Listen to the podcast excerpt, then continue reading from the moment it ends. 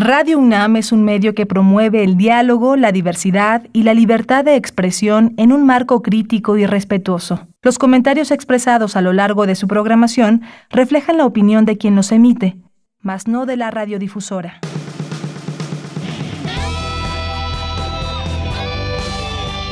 Prisma RU. Relatamos al mundo.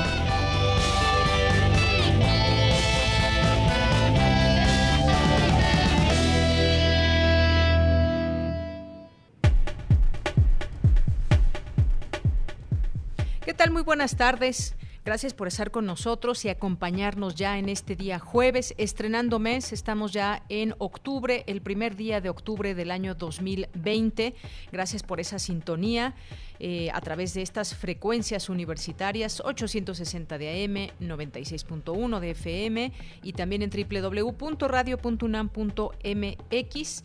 Eh, como todos los días, los invitamos a que hagan uso de nuestras redes sociales, que se comuniquen con nosotros, que nos comuniquen también sus dudas, sus preguntas para, eh, para los entrevistados, para que nos sugieran también algún tema en particular que les pueda interesar. Aquí tenemos, tenemos esta agenda diaria universitaria y analizar, por supuesto, también los temas de México y el mundo desde esta mirada universitaria, como el día de hoy que vamos a platicar sobre los fideicomisos. El día de ayer tuvimos una conversación larga y muy fructífera también con el doctor Antonio Lascano Araujo, que nos hablaba de la preocupación de la extinción de fideicomisos que apoyan a la ciencia, la tecnología, la cultura.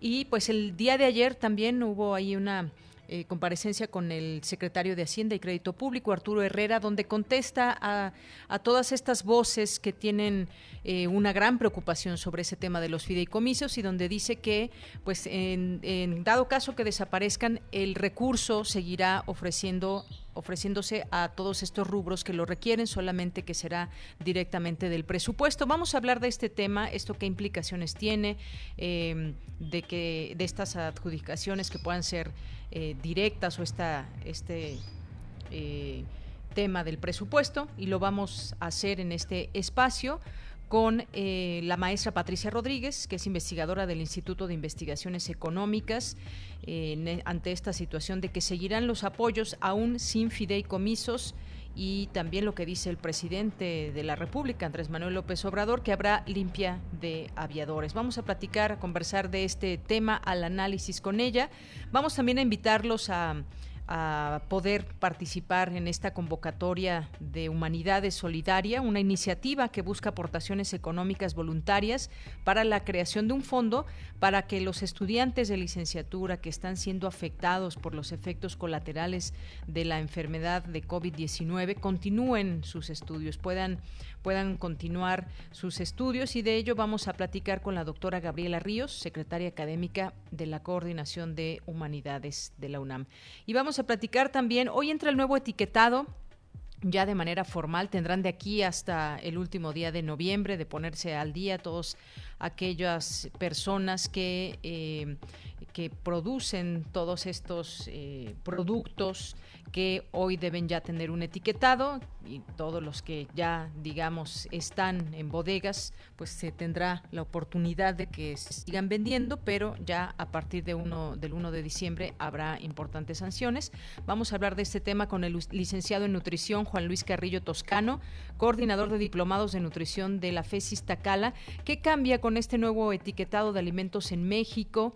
hay que recordar que fue un largo proceso para su aprobación, la oposición también de algunas empresas y bueno, finalmente México cuenta ya con este nuevo etiquetado de alimentos que puede ser un ejemplo para el mundo según la Organización Panamericana de la Salud. Hablaremos de ese tema. Si tienen preguntas, dudas, Recuerden que tenemos nuestras redes sociales dispuestas para ustedes, arroba PrismaRU en Twitter, PrismaRU en Facebook.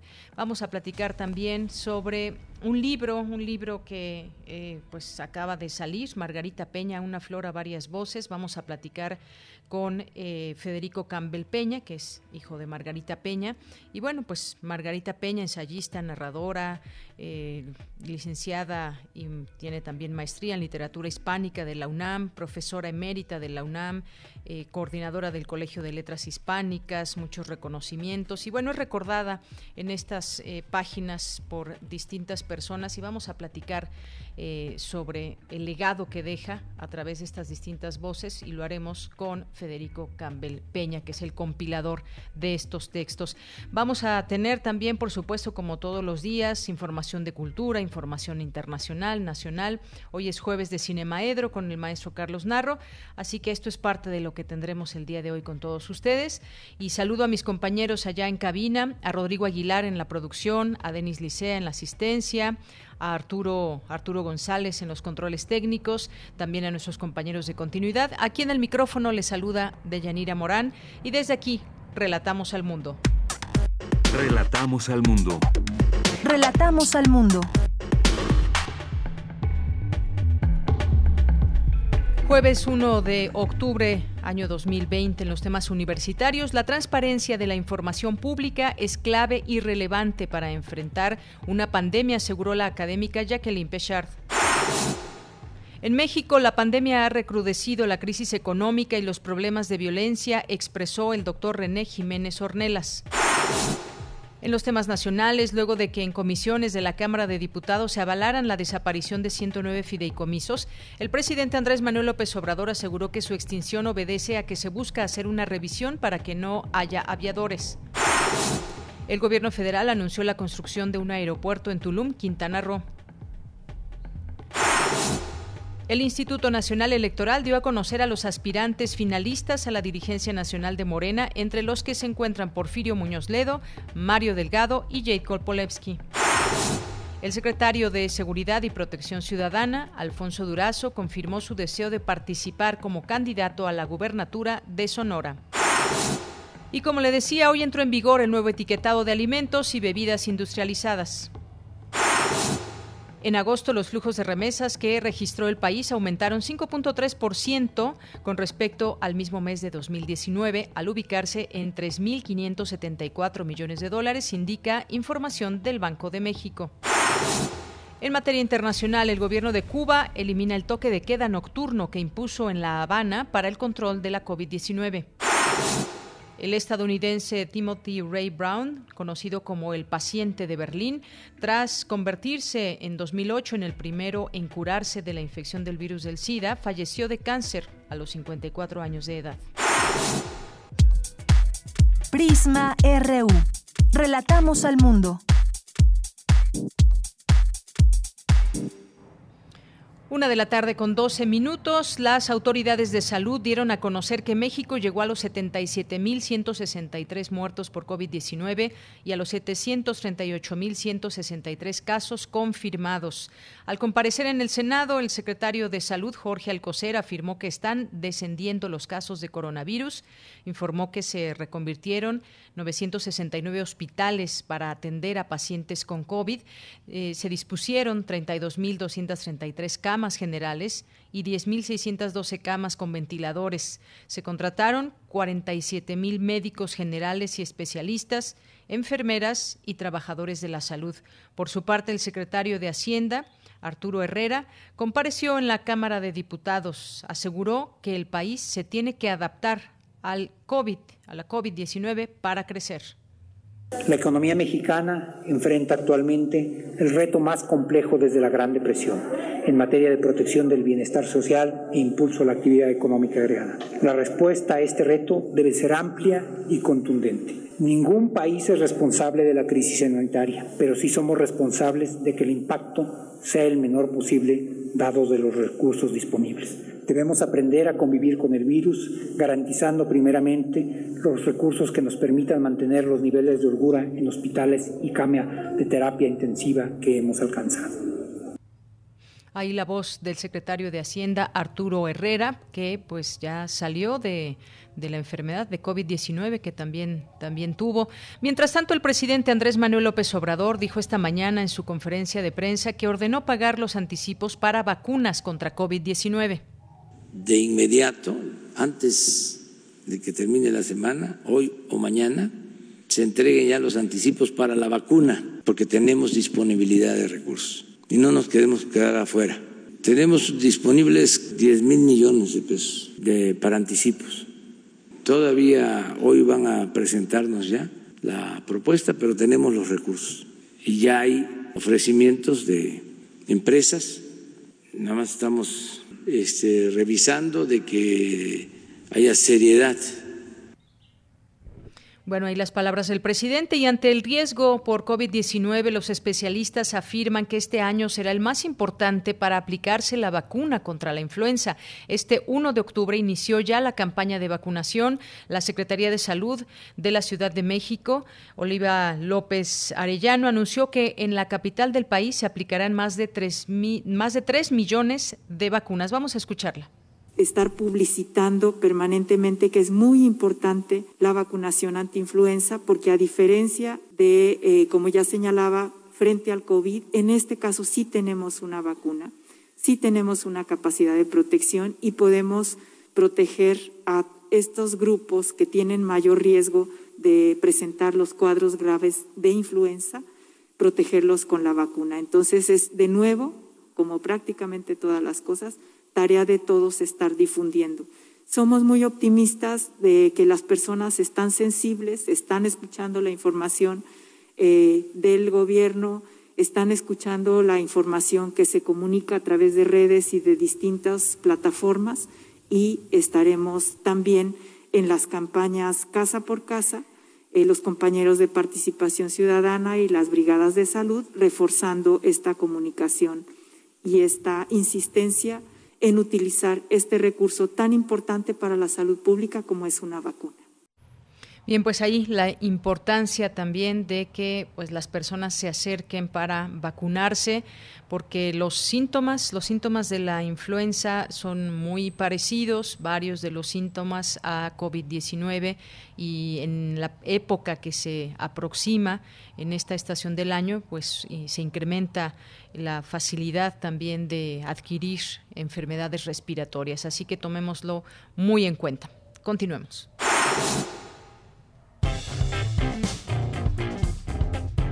Campus RU. Bien, pues ya en nuestro campus universitario de este día nos vamos a enlazar vía telefónica con mi compañera Virginia Sánchez. Es importante la calidad de la información pública en el manejo de la pandemia. ¿Qué tal, Vicky? Muy buenas tardes, cuéntanos. Hola, ¿qué tal, Deya? Muy buenas tardes a ti y al auditorio de Prisma RU. La transparencia se ha instalado como exigencia social para el ejercicio del poder. No hay norma ni política pública que no le invoque como principio rector, tanto que hoy es parte de la agenda pública mundial. La transparencia es una herramienta, un instrumento para que los ciudadanos puedan sacar provecho de la información pública y esta nos permite empoderarnos para tomar mejores decisiones y ejercer mejor nuestros derechos. Así lo señaló Jacqueline Pechard de la Facultad de Ciencias Políticas y Sociales de la UNAM durante la charla Transparencia en tiempos de pandemia, que forma parte del segundo ciclo de charlas Grandes Maestros desde Casa UNAM, organizadas por Cultura UNAM. Al respecto, en este contexto, la experta destacó el llamado que hizo la ONU a los gobiernos para que sean transparentes, sensibles y responsables en su respuesta a la COVID-19. Cualquier medida de urgencia debe ser legal, proporcionada, necesaria y no discriminatoria. Por lo que precisó, en el contexto de la emergencia sanitaria, la información pública es clave para generar confianza y aceptación de las decisiones gubernamentales. Escuchemos el acceso a la información es clave, pues para que nosotros tengamos confianza en lo que está haciendo el gobierno. Entonces, si el gobierno está tomando decisiones sobre en qué momento se abren los restaurantes, en qué momento puede salir la gente, en qué momento y hasta dónde puede salir, pues se tiene que tener confianza en que el gobierno está tomando las decisiones más acertadas y tener información y información pública que esté a la mano y que sea verificable y que sea comparable, pues puede permitir que los ciudadanos se involucren de manera más clara con aquellas decisiones que en una emergencia son siempre decisiones pues decisiones que generan sacrificios entre la población. Entonces, en la medida que haya mayor información, se comprende mejor cuáles son las acciones que está tomando la autoridad y entonces es posible que la población acepte con mayor facilidad estas decisiones. La académica plantea que también existe el falso dilema de la autoridad eh, durante la pandemia de ofrecer información completa y generar con ello temor entre la población, por ello ocultar o dosificar la información para no provocar pánico. Sin embargo, señala, ese dilema desaparece cuando queda claro que una de las condiciones para la transparencia es que la información debe ser oportuna, fidedigna y relevante. Escuchémosla. Entonces, oportuna es que hay que darla en su momento. Si yo doy información dentro de cinco días, pues entonces ya, pues ya perdió oportunidad. Fidedigna es que de veras pueda tener un documento soporte, no unas cifras maquilladas o mejoradas para que parezca que estoy controlando la, la enfermedad. Y tiene que ser relevante. Y esta información debe de ser así, debe tener esas características, no solamente porque es un derecho de los ciudadanos, sino porque es la clave para hacer confiable lo que dicen las autoridades. Si tú oscilas en un día doy información buena y otro día la maquillo y otro día la cambio y no puedo ser consistente, difícilmente a los ojos de los ciudadanos va a haber confianza. Y en medio de una crisis sanitaria, pues lo que más necesitamos es que los ciudadanos confíen en que quien está dando las grandes directrices las está dando de forma documentada y abierto a que la sociedad las conozca de manera clara. Finalmente, destacó dos grandes aciertos que ella dijo, Cerro, en cuanto a las directrices de las autoridades de nuestro país durante la pandemia, y es la época de la sana distancia el semáforo epidemiológico que contiene elementos comprensibles y asimilables en cuanto a las actividades a realizar. Sin embargo, dijo lo que falta transparentar es bajo qué parámetros son los que identifican la magnitud del riesgo para establecer el color del semáforo. De ella, esta es mi información. Vicky, muchas gracias, gracias por esta información que pues a su vez todo este manejo también de la información pública debe ser clara y transparente. Muchas gracias. A ti, hasta mañana. Hasta mañana, muy buenas tardes a Vicky y nos enlazamos ahora con Dulce García. Esta tarde la Academia Mexicana de la Lengua rinde homenaje a Miguel León Portilla con, con motivo del primer año de su fallecimiento. Adelante, Dulce, muy buenas tardes. Así es, Deyanira, muy buenas tardes aquí al auditorio de Prisma RU. Hoy se cumple un año del fallecimiento del historiador y filósofo Miguel León Portilla, una de las figuras más importantes de Yanira respecto a la historia escrita de nuestro país hace unos momentos fue recordado y homenajeado. Una de las últimas voluntades del doctor Miguel León Portilla fue la publicación de sus memorias, trabajo que consistió en la corrección de fechas, signos de puntuación y ortografía, pero que ya está terminado. Ahora está en la etapa de espera de Yanira para ser enviado el manuscrito a la UNAM y a la Universidad Iberoamericana, que son las instituciones que lo publicarán de manera conjunta. Deyanira, durante este homenaje que continúa esta tarde, el doctor Diego Valadez, académico del Instituto de Investigaciones Jurídicas de la UNAM, destacó todo el aporte que el historiador Miguel de Portilla ha hecho a la Universidad de la Nación. Vamos a escuchar sus palabras. Comenzó a declamar en eh, latín la parte final, las estrofas finales de la cuarta égloga de Virgilio, que era uno de sus poetas y era uno de sus poemas favoritos. Dijo, esto que se dijo de la madre por parte de Virgilio, se puede decir de nuestra universidad. Estaba siempre haciendo presencia anímica de la universidad y en ese trance recordaba su deuda con esa gran institución. Primero dirigió el Instituto de Investigaciones Históricas, más adelante fue miembro de la Junta de Gobierno en una etapa de gran complejidad para la vida universitaria. La universidad le otorgó el doctorado honoris causa merecidísimo y en la propia universidad fue investigador emérito. Él fue, por tanto, una de esas figuras que adquieren el estatus de ejemplo, de paradigma para todos los universitarios. De Yanira en este encuentro también están presentes Gonzalo Celorio, director de la Academia Mexicana de la Lengua, el historiador Eduardo Matos Moctezuma, Ascensión Hernández Treviño, quien es viuda del doctor León Portilla, y el historiador Javier García Diego. las memorias de Miguel León Portilla de Yanira revelarán aspectos poco conocidos, pues muchas de las cosas que se conocen acerca de él son más bien desde el punto de vista académico, pero este libro será distinto. Aún no se conoce la fecha exacta de su publicación, pero estaremos pendientes de esa información. Y por lo pronto seguimos pendientes aquí en el homenaje al doctor Miguel León Portilla, que cumple un año de su fallecimiento. Bien, Dulce, pues muchísimas gracias, muchísimas gracias por esta información de este de este homenaje y posteriormente, pues como bien dices, estaremos al tanto de esta presentación de este eh, próximo libro. Muchas gracias. Gracias a ti, muy buenas tardes. Muy buenas tardes. Continuamos.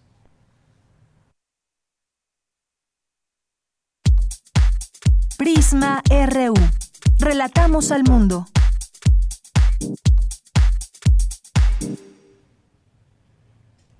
Una de la tarde con 24 minutos y pues el día de hoy, como les había dicho al inicio, vamos a platicar sobre este nuevo etiquetado de alimentos en México que entra, entra en vigor el día de hoy, luego de haber sido aprobado por autoridades federales y pues corre ya el plazo de dos meses para que las empresas eh, vendan todos sus productos con la señalización de guías diarias de alimentación. Y bueno, pues a partir de este 1 de, octubre, todos los fabricantes de la industria de alimentos y bebidas eh, ultraprocesadas deberán incluir de manera obligatoria un etiquetado de advertencia al frente de todos los productos preenvasados. Y bueno, con esta disposición se busca combatir la epidemia de sobrepeso y obesidad en México. Como sabemos, nuestro país tiene el mayor índice de esta enfermedad en, en la población infantil y con más altos consumos de productos ultraprocesados en toda la región de América Latina y el Caribe, ni más ni menos. Es un dato, un dato muy alarmante. Pues platiquemos de este tema, ya está en la línea telefónica el licenciado en nutrición, Juan Luis Carrillo Toscano, coordinador de diplomados de nutrición de la FES Iztacala. ¿Qué tal, licenciado Juan Luis? Muy buenas tardes, bienvenido. ¿Qué tal, Deyanira? ¿Cómo está? Me da mucho gusto saludarlos. Un gran saludo a usted y a su auditorio. Muchas gracias. Eh, pues quisiéramos platicar con usted acerca de este tema. Yo le preguntaría qué impacto, qué alcance considera que tendrá este etiquetado en nuestro consumo cotidiano. Bueno, em, es muy interesante esta pregunta porque en realidad los alcances son muy grandes. Eh, me, me, gustó mucho la forma en la que lo introduce usted el tema, porque sí, es, es una disposición federal que viene a dar respuesta a una iniciativa que tuve la oportunidad de participar desde hace pues, ya más de cinco años, junto con algunos otros grupos, por medio de la nueva legislación del gobierno de México, porque se consideraba que era un poco discriminatorio como venía antes, ¿no? Y le voy a decir por qué porque muchas veces eh, pues uno no sabe por números, una persona común y corriente que no se dedique al estudio de la nutrición y del etiquetado, pues lo que puede significar un número en un, en un contenido, en un alimento. Entonces, eh, pues le pueden decir a uno, tiene 300 miligramos de sodio y pues se queda igual, ¿no? Entonces, Así em, es. precisamente el, el gran impacto y el gran logro, que hoy es un día muy especial en particular para muchos de los que nos dedicamos en serio a la parte de la nutrición, porque eh, esta parte discriminatoria que nada más a ciertos grupos que saben los contenidos de nutrimentos que deben de tener ciertos alimentos, sobre todo los alimentos procesados, que son los que están obligados a tener una etiqueta y una presentación, ahora eh, llegan para todos. Eh, ya no es discriminatorio, porque entonces el alimento ya nos está diciendo sus credenciales ya nos está diciendo cuánto contiene y si y no solamente de forma numérica como lo tiene la etiqueta, sino ya nos está diciendo que es elevado en, en tal nutrimento, ¿no?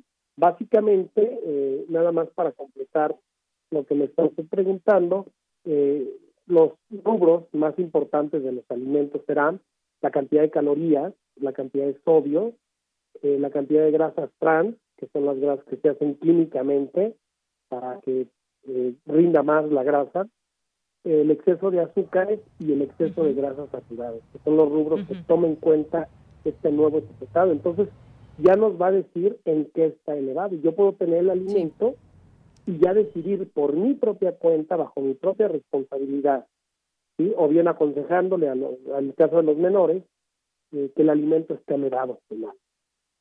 Bien. Oiga, otra, otra cosa, porque cada vez que vayamos al supermercado, pues podremos ver de primera mano en qué son altos eh, los productos que tenemos la intención de consumir, altos en sodio, grasas, azúcares, cuando los productos contengan edulcorantes, eh, cafeína, con el fin de que no sean consumidos por niñas y niños, por ejemplo.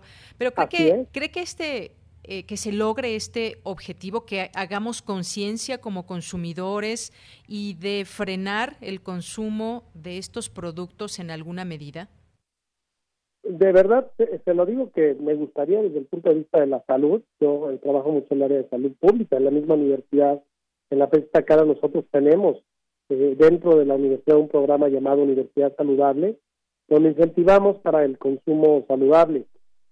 Pero en realidad eh, pues pasaría, eh, perdón por la comparación, un poquito como con el cigarro, ¿no? Que bueno, ya ustedes ven en las cajetillas de cigarro imágenes impactantes de los daños secundarios que causa el, y aún así la gente fuma. Y, aún así la gente fuma. Digo, habrá hasta quien los coleccione, ¿verdad? Eh, entonces, eh, lo que buscamos aquí es más bien concientizar, y ahorita que tocó el punto de la cafeína y de los edulcorantes no calóricos, de, de los que, que se tiene debe llevar la leyenda de que no está apto el consumo o que no debe de recomendarse para niños, está muy bien porque muchas veces eh, grupos o asociaciones dedicadas, por ejemplo, a diabetes, ese tipo de cosas, eh, incentivan el consumo de edulcorantes no calóricos. Me, refiero a endulzantes. Endulzantes es lo mismo que edulcorante, perdón por el término. Sí. Y eh, creen que comer un sustituto de azúcar es la solución siendo que el azúcar, bueno, pues se ha venido consumiendo por mucho tiempo. El gran problema del azúcar eh, es el exceso en el consumo o los alimentos que tienen una cantidad mayor de azúcar con relación a otros eh, de otras sustancias, otros componentes del alimento.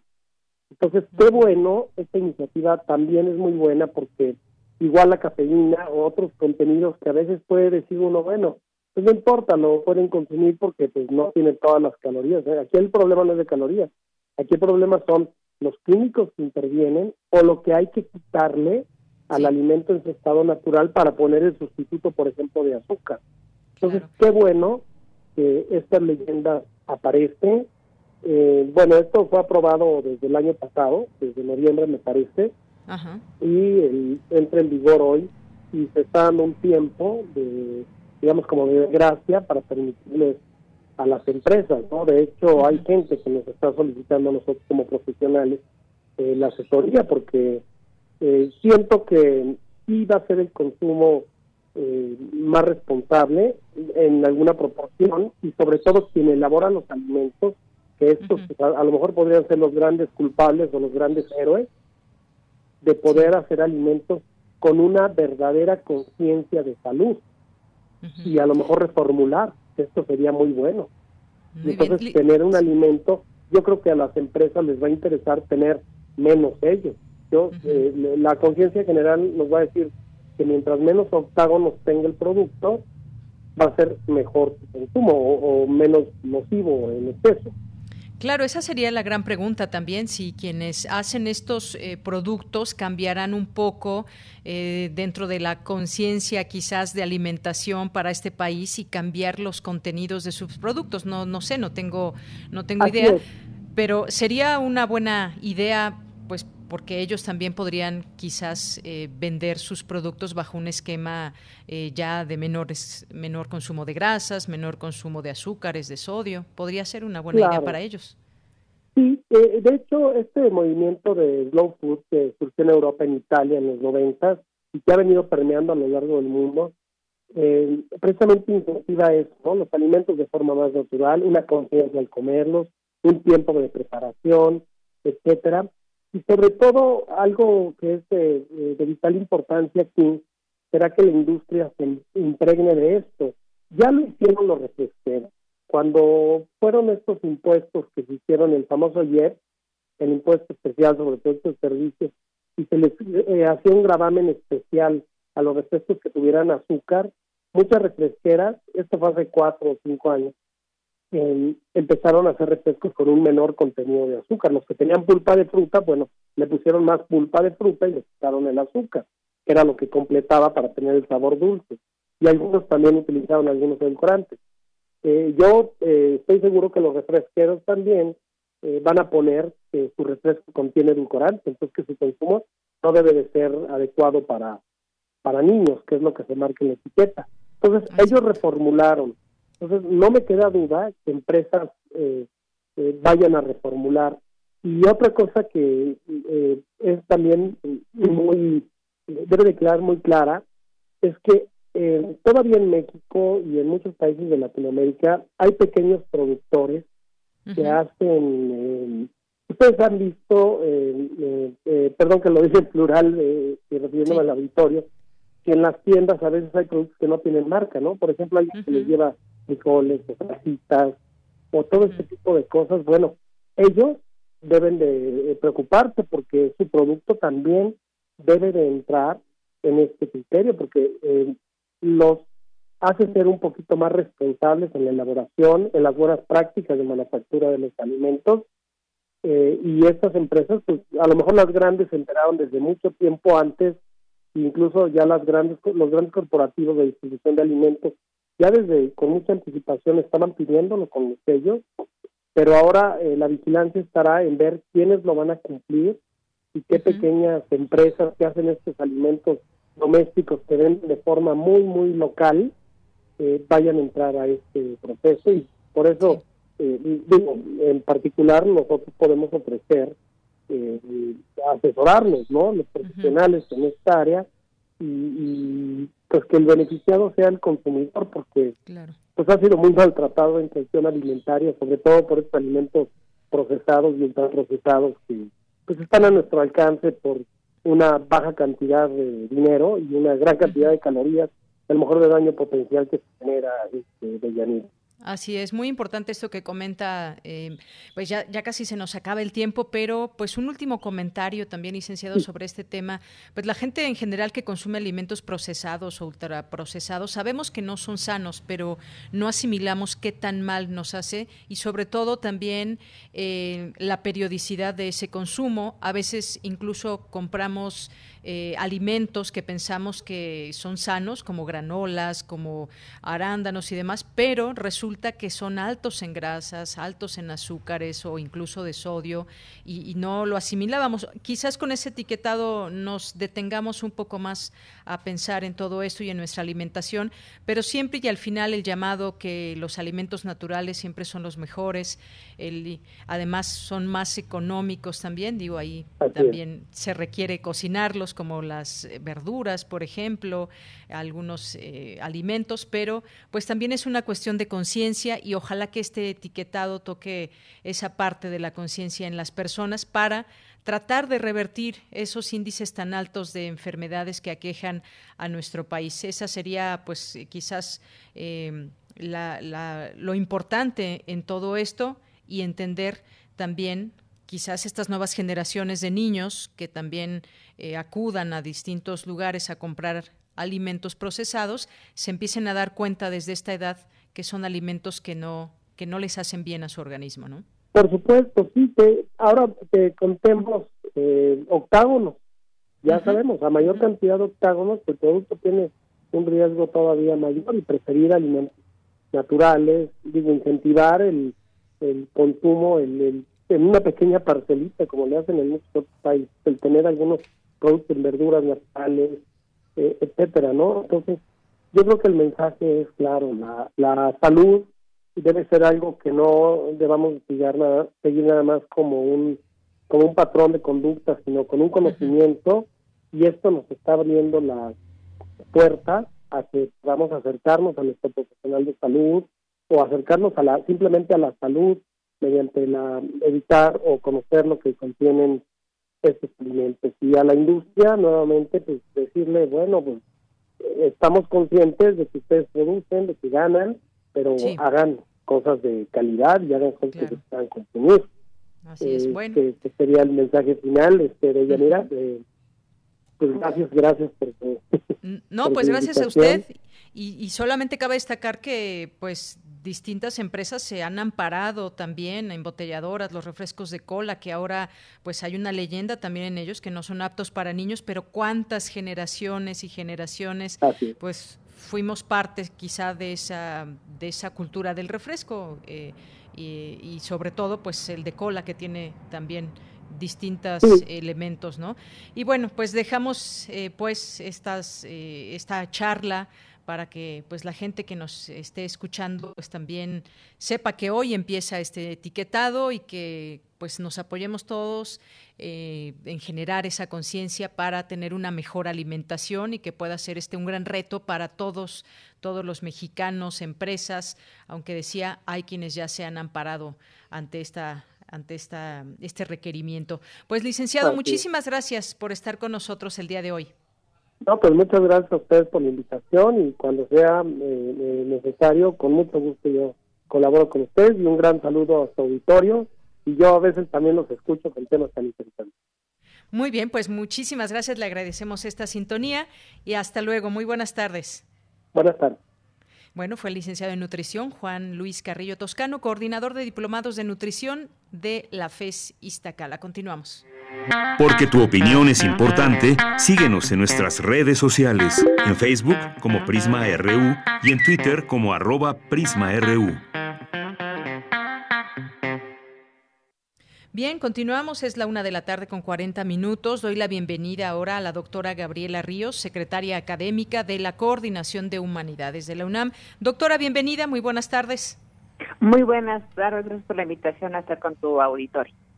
Gracias, doctora. Pues quisiéramos que nos platique sobre esta iniciativa que pues busca aportaciones económicas voluntarias para la creación de un fondo para que los estudiantes de licenciatura que han sido afectados por los efectos de la pandemia de COVID-19 puedan continuar con sus estudios. Cuéntenos, por favor. Eh, muchas gracias. Eh, la iniciativa nace a raíz de un grupo de directores que conforman pues eh, los institutos, centros y programas del subsistema de humanidades de la manera en cómo ayudar a nuestros estudiantes. Y bueno, pues se plantean varias posibilidades como ayudas con equipo eh, electrónico, con todo lo que es eh, estas cuestiones de la computación.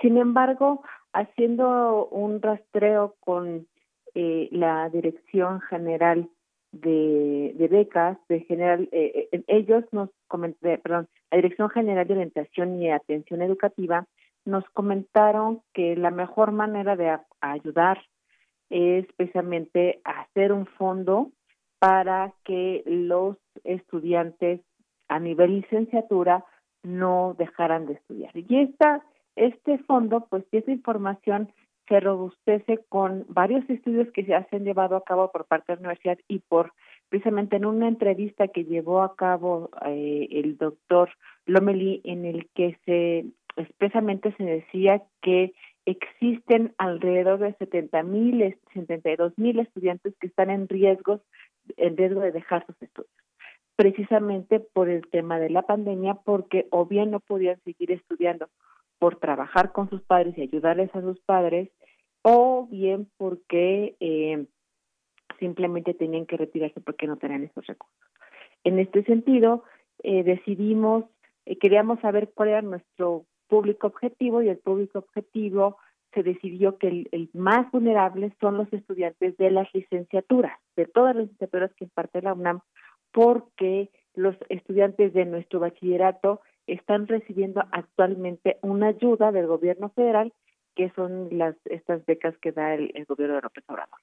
En este sentido, pues encontramos que la mejor y manera era precisamente invitar a toda la comunidad, incluso no no nada más universitaria, sino fuera de la universidad, a que nos ayudaran a hacer una aportación económica eh, para juntar. Nuestro primer objetivo es, nuestra primera meta es juntar un millón de pesos eh, y estas aportaciones, hasta que no juntemos todas las aportaciones del millón de pesos, pues se va a dar la convocatoria precisamente a los alumnos que estén inscritos en eh, que sean estudiantes activos y que estén en esta situación de vulnerabilidad económica.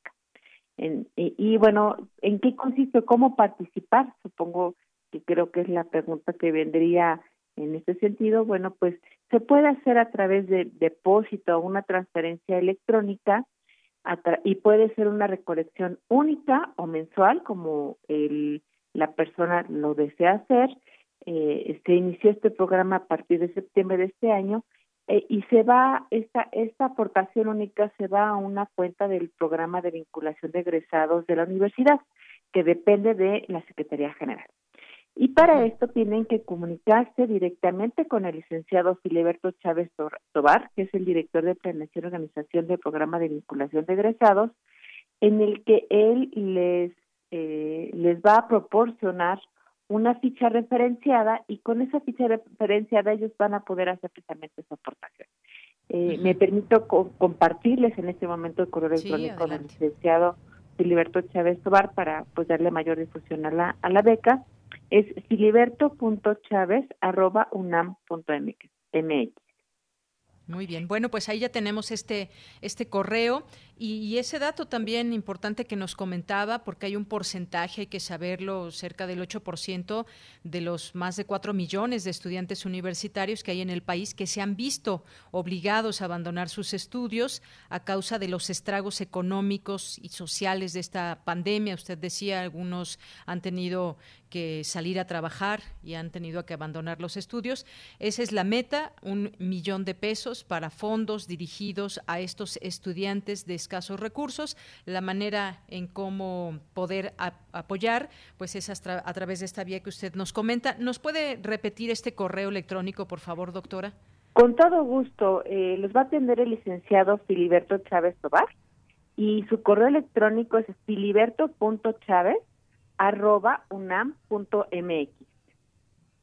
Muy bien, aquí ya lo anotamos, lo compartiremos también en nuestras redes sociales por si alguien que pueda, por supuesto, son, son aportaciones voluntarias de alguien que de, o de las personas que puedan apoyar y esto para hacer realidad esa posibilidad de que los estudiantes regresen regresen a sus estudios, que no los abandonen y es un gran, gran apoyo el que pueden recibir a través de esta convocatoria, a través de esta campaña desde Humanidades. ¿Algo más, doctora, que quiera comentarnos? Pues eh, les comento que esta, eh, esta aportación, pues cumple con todos los requisitos para ser deducible de impuestos, eso es importante, también es un incentivo para los, para los, para los, los donantes y también eh, les comento que los recursos van a ser administrados por la Dirección General de Control Presupuestal y también están sujetos a la materia de transparencia, acceso a la información y rendición de cuentas para tener como mayor certeza de que su recurso pues en efecto va a ir a ese chico o chica que está en situación vulnerable y que pues son la esperanza y eh, pues de nuestro país. Muy bien, que sea este muy transparente todos estos eh, recursos y esto pues ténganlo por seguro que se va a hacer de esta manera. Doctora Gabriela Ríos, muchísimas gracias por estar con nosotros e invitarnos a esta a esta campaña, eh, a ser parte de esta convocatoria. Muchísimas gracias por, la verdad por permitirnos estar en su programa y hacer difundir esta beca que incluso tiene su nombre Humanidad es solidaria. Así es. Doctora, gracias, un abrazo y buenas tardes. Hasta luego, muy buenas tardes. Bien, fue la doctora Gabriela Ríos, secretaria académica de la Coordinación de Humanidades de la UNAM. Relatamos al mundo. Relatamos al mundo. Una de la tarde con 47 minutos. Seguirán apoyos aún sin fideicomisos, es lo que dice el secretario de Hacienda y Crédito Público, Arturo Herrera. El presidente López Obrador dice que habrá limpia de aviadores. Hablemos de los fideicomisos, sobre todo, pues luego de esta discusión o debate que habrá en la Cámara de Diputados en unas horas más y en donde se va a discutir la desaparición o no de fideicomisos, pero dicen desde el gobierno federal que no se retirarán los apoyos a los distintos sectores. Hablemos de ese tema, ya está en la línea telefónica la maestra Patricia Rodríguez López, que es investigadora del Instituto de Investigaciones Económicas de la UNAM y en la descripción de Economía Fiscal y Financiera. Maestra Patricia, bienvenida, muy buenas tardes. Buenas tardes, Deyanira, gracias. Pues qué gusto escucharla en este espacio ahora para abrir este, para hablar de este tema que aunque sean eliminados por el Congreso de la Unión, 109, los 109 fideicomisos, los beneficiarios eh, no recibirán ni un peso menos de los apoyos ya establecidos. Eso es lo que garantiza, lo dijo ayer el secretario de Hacienda frente a los diputados. Eh, y bueno, pues qué impacto tiene el hecho de que cambie la modalidad de entrega de recursos que eh, de fideicomiso se pase a una entrega más directa de este presupuesto, maestra? Bueno, eh, hay que tener claro que cuando se pasa y ellos dicen que lo van a pasar al presupuesto general en Hacienda, esto quiere decir que puede eh, cambiarse, modificarse, aumentar o disminuir año con año con respecto al presupuesto federal y que no existe, como en este momento los fideicomisos lo tienen, que es algo etiquetado, algo bien para un objetivo bien definido y que tiene reglas de operación, auditorías y todo toda la estructura, digamos, de mm, control eh, el dinero de estos fideicomisos. Eso se va a perder totalmente porque Hacienda va a tener la posibilidad de ponerlo en uno u otro rubro, aumentar o disminuir eh, conforme pase año con año.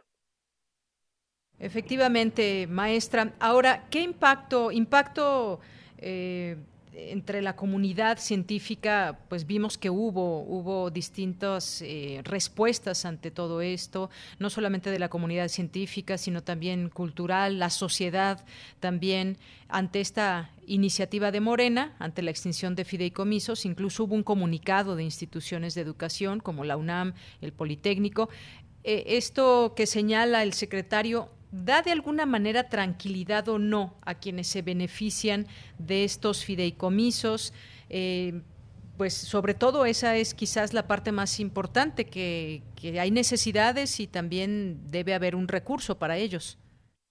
Eh, así es. Eh, bueno, los académicos sabemos perfectamente cuando hemos tenido proyectos financiados por CONACY de estos fondos, de estos fideicomisos, que realmente primero cuesta mucho trabajo obtenerlos y después eh, que existe un seguimiento muy importante de los gastos, de los objetivos, eh, de los resultados que se obtienen y que se evalúan en cada momento.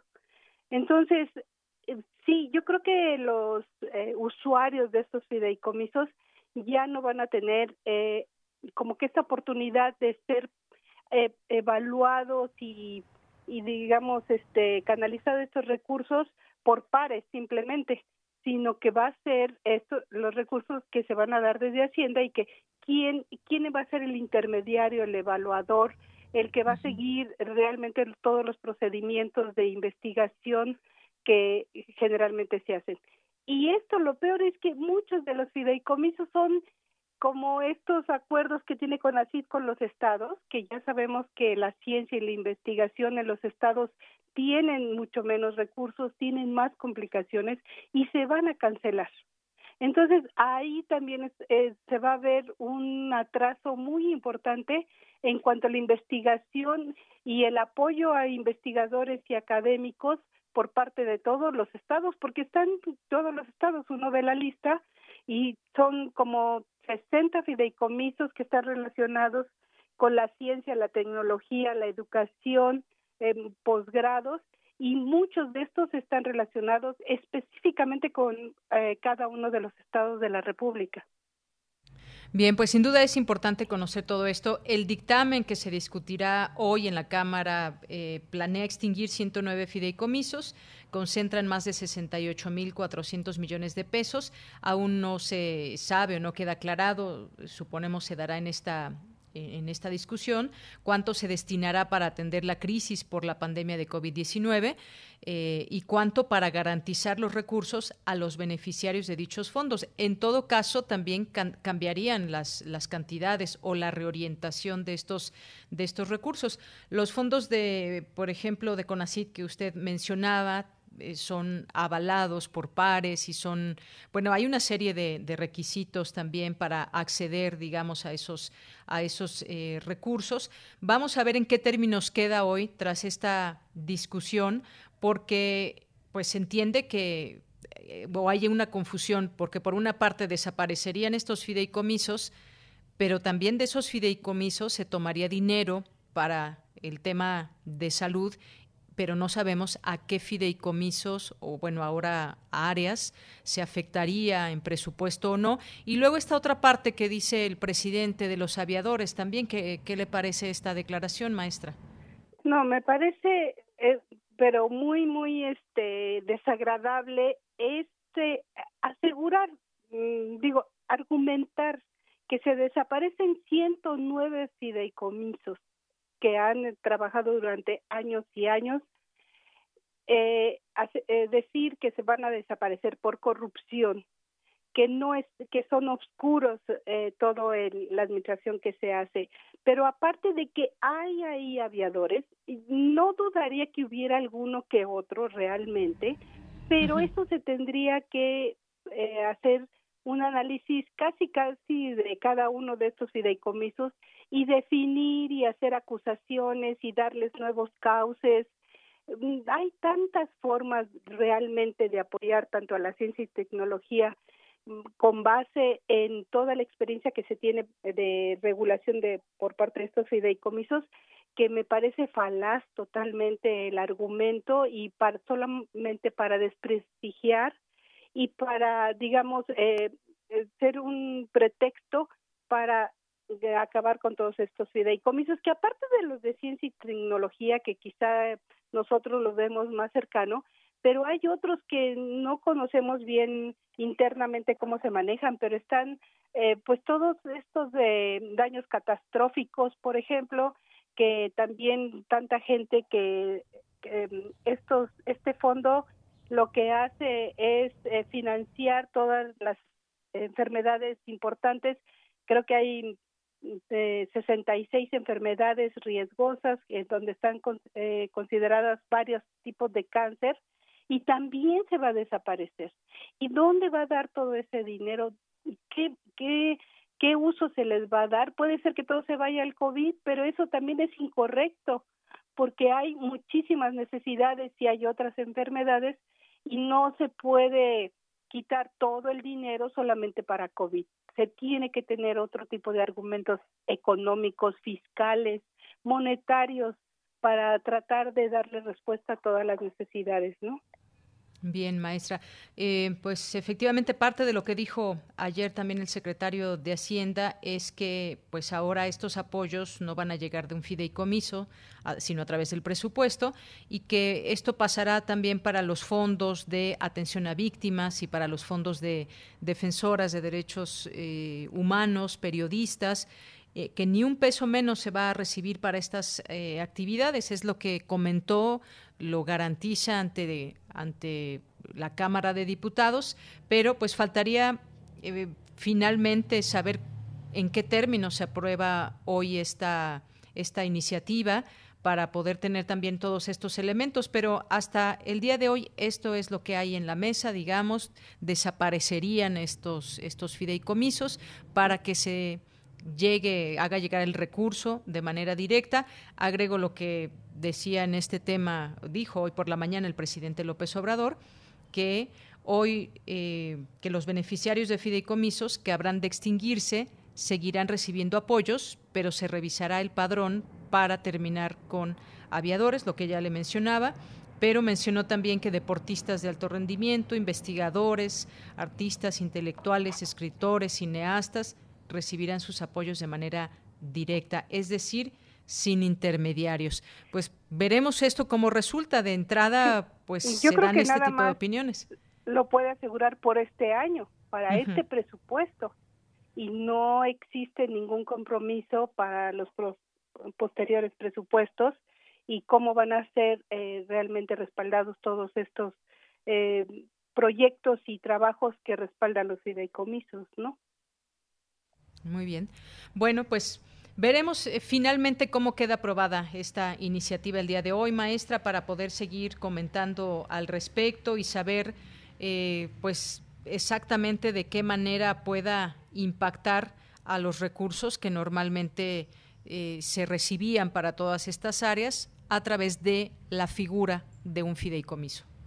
Así es. Bien, maestra, ¿algo más que quiera eh, agregar?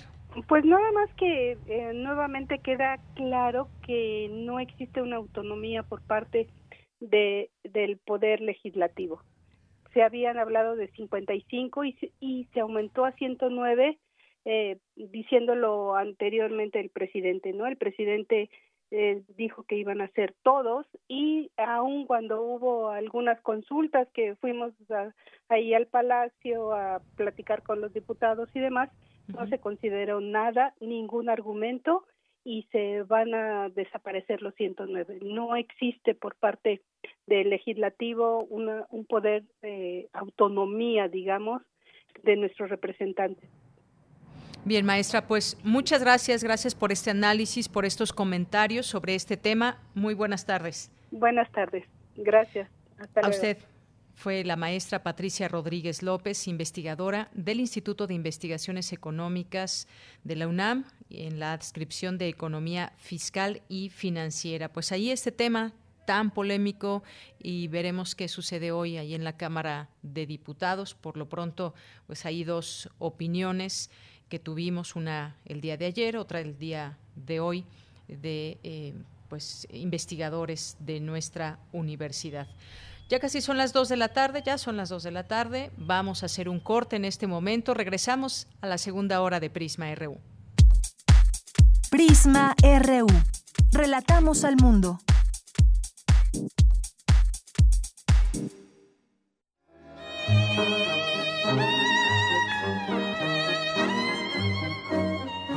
Joaquín Salvador Lavado Tejón, mejor conocido como Quino, nos comparte un pensamiento. A mí me gustan las personas que dicen lo que piensan, pero por encima de todo, me gustan las personas que hacen lo que dicen.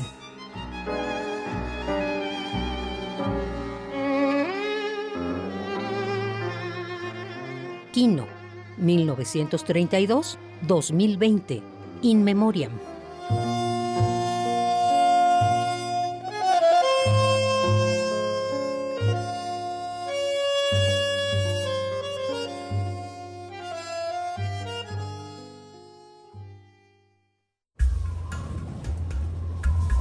A lo largo de los años, la especie humana ha dejado una huella de destrucción en el planeta.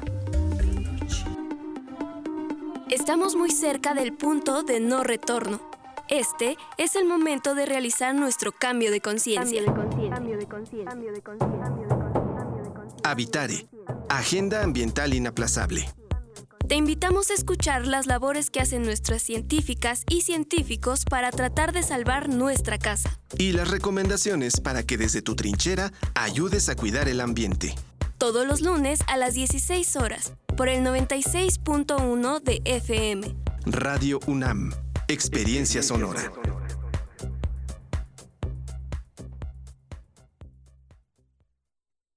Total, voy a ser policía. Le saca uno la verdad a las personas, como sea, de guacanazos, a meterles la macana eléctrica. Éramos los halcones. Creí que era un bebedor social y que podía dejar de beber cuando yo quisiera, ¿no? Y no fue así. Perder familia, tocar un fondo de sufrimiento muy cabrón, de esos delirios visuales, ver cómo me comía las arañas, los alacranes. El mundo de las drogas no es un lugar feliz. Busca la línea de la vida, 800-911-2000.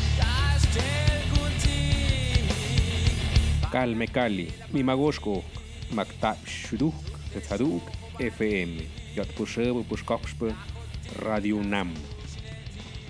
Calme Cali, quinta temporada. Estreno jueves 8 de octubre a las 10 horas por el 96.1 de FM. Radio UNAM, Experiencia Sonora.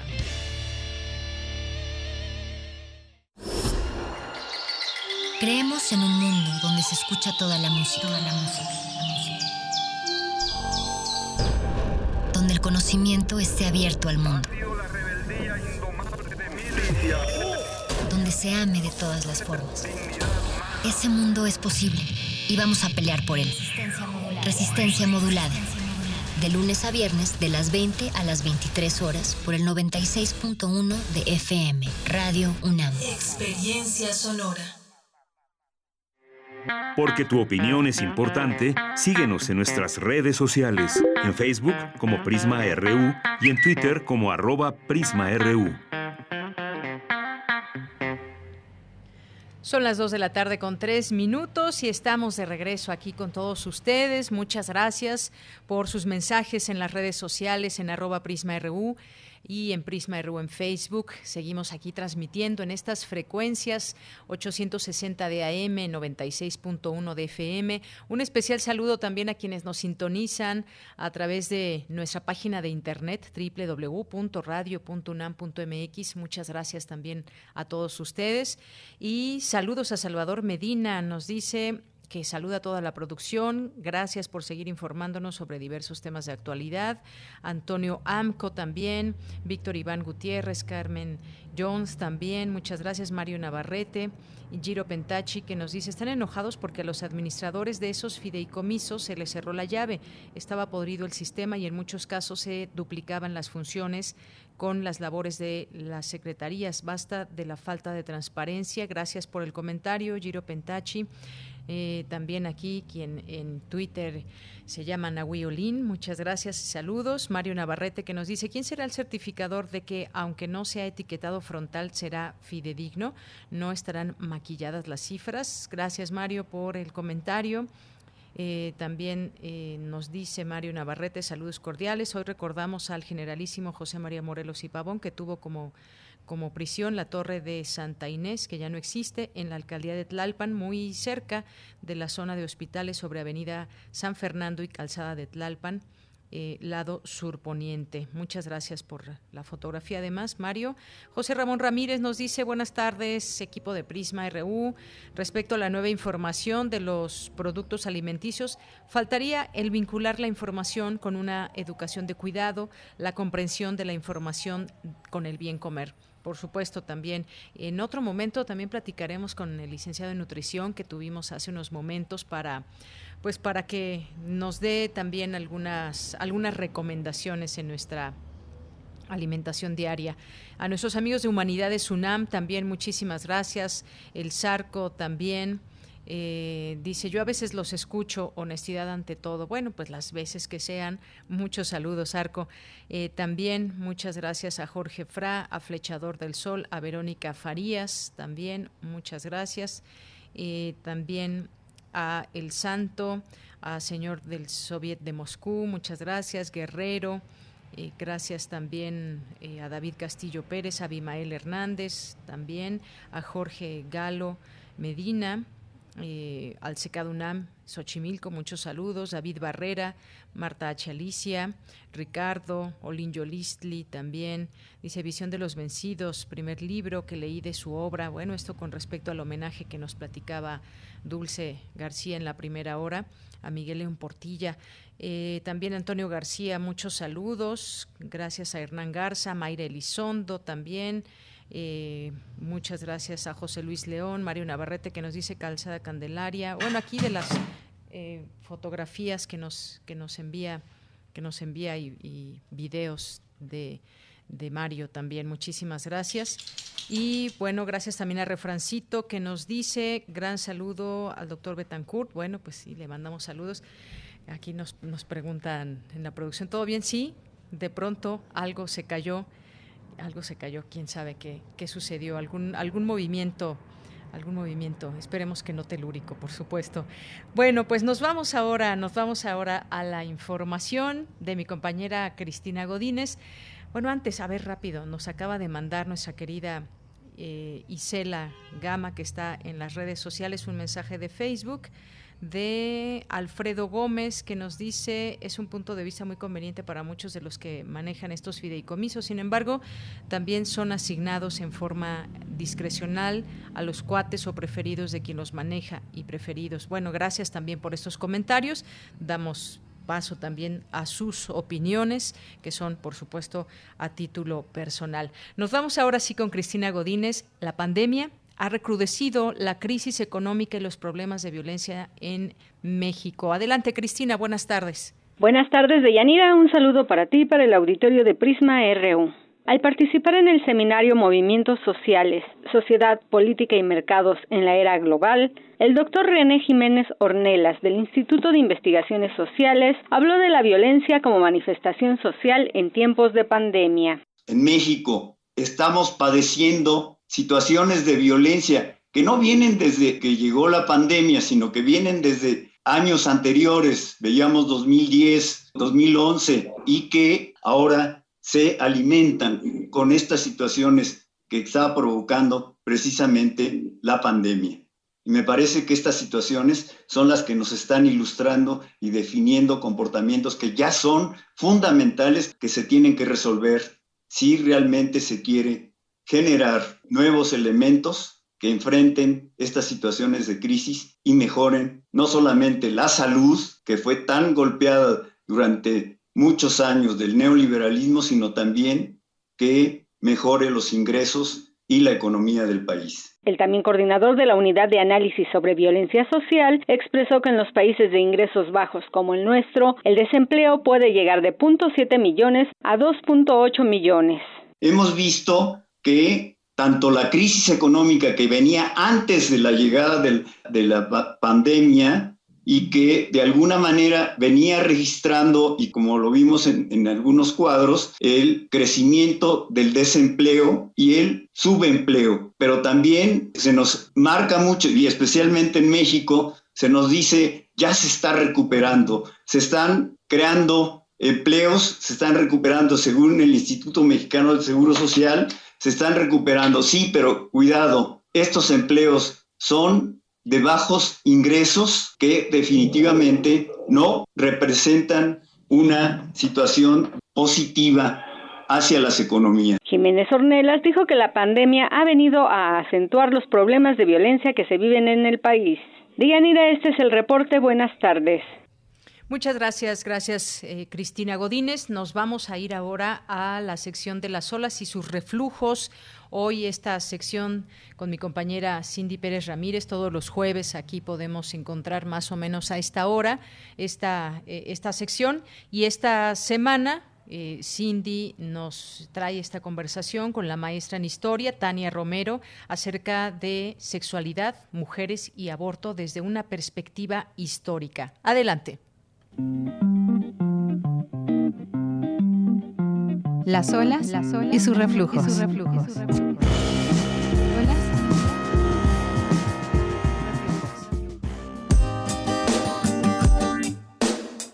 Bienvenidas y bienvenidos a una emisión más de Las olas y sus reflujos. El día de hoy escucharemos la primera de dos entregas de una conversación que tuvimos con la maestra en historia Tania Romero acerca de la relación que existe entre el cuerpo de las mujeres, su sexualidad y el aborto.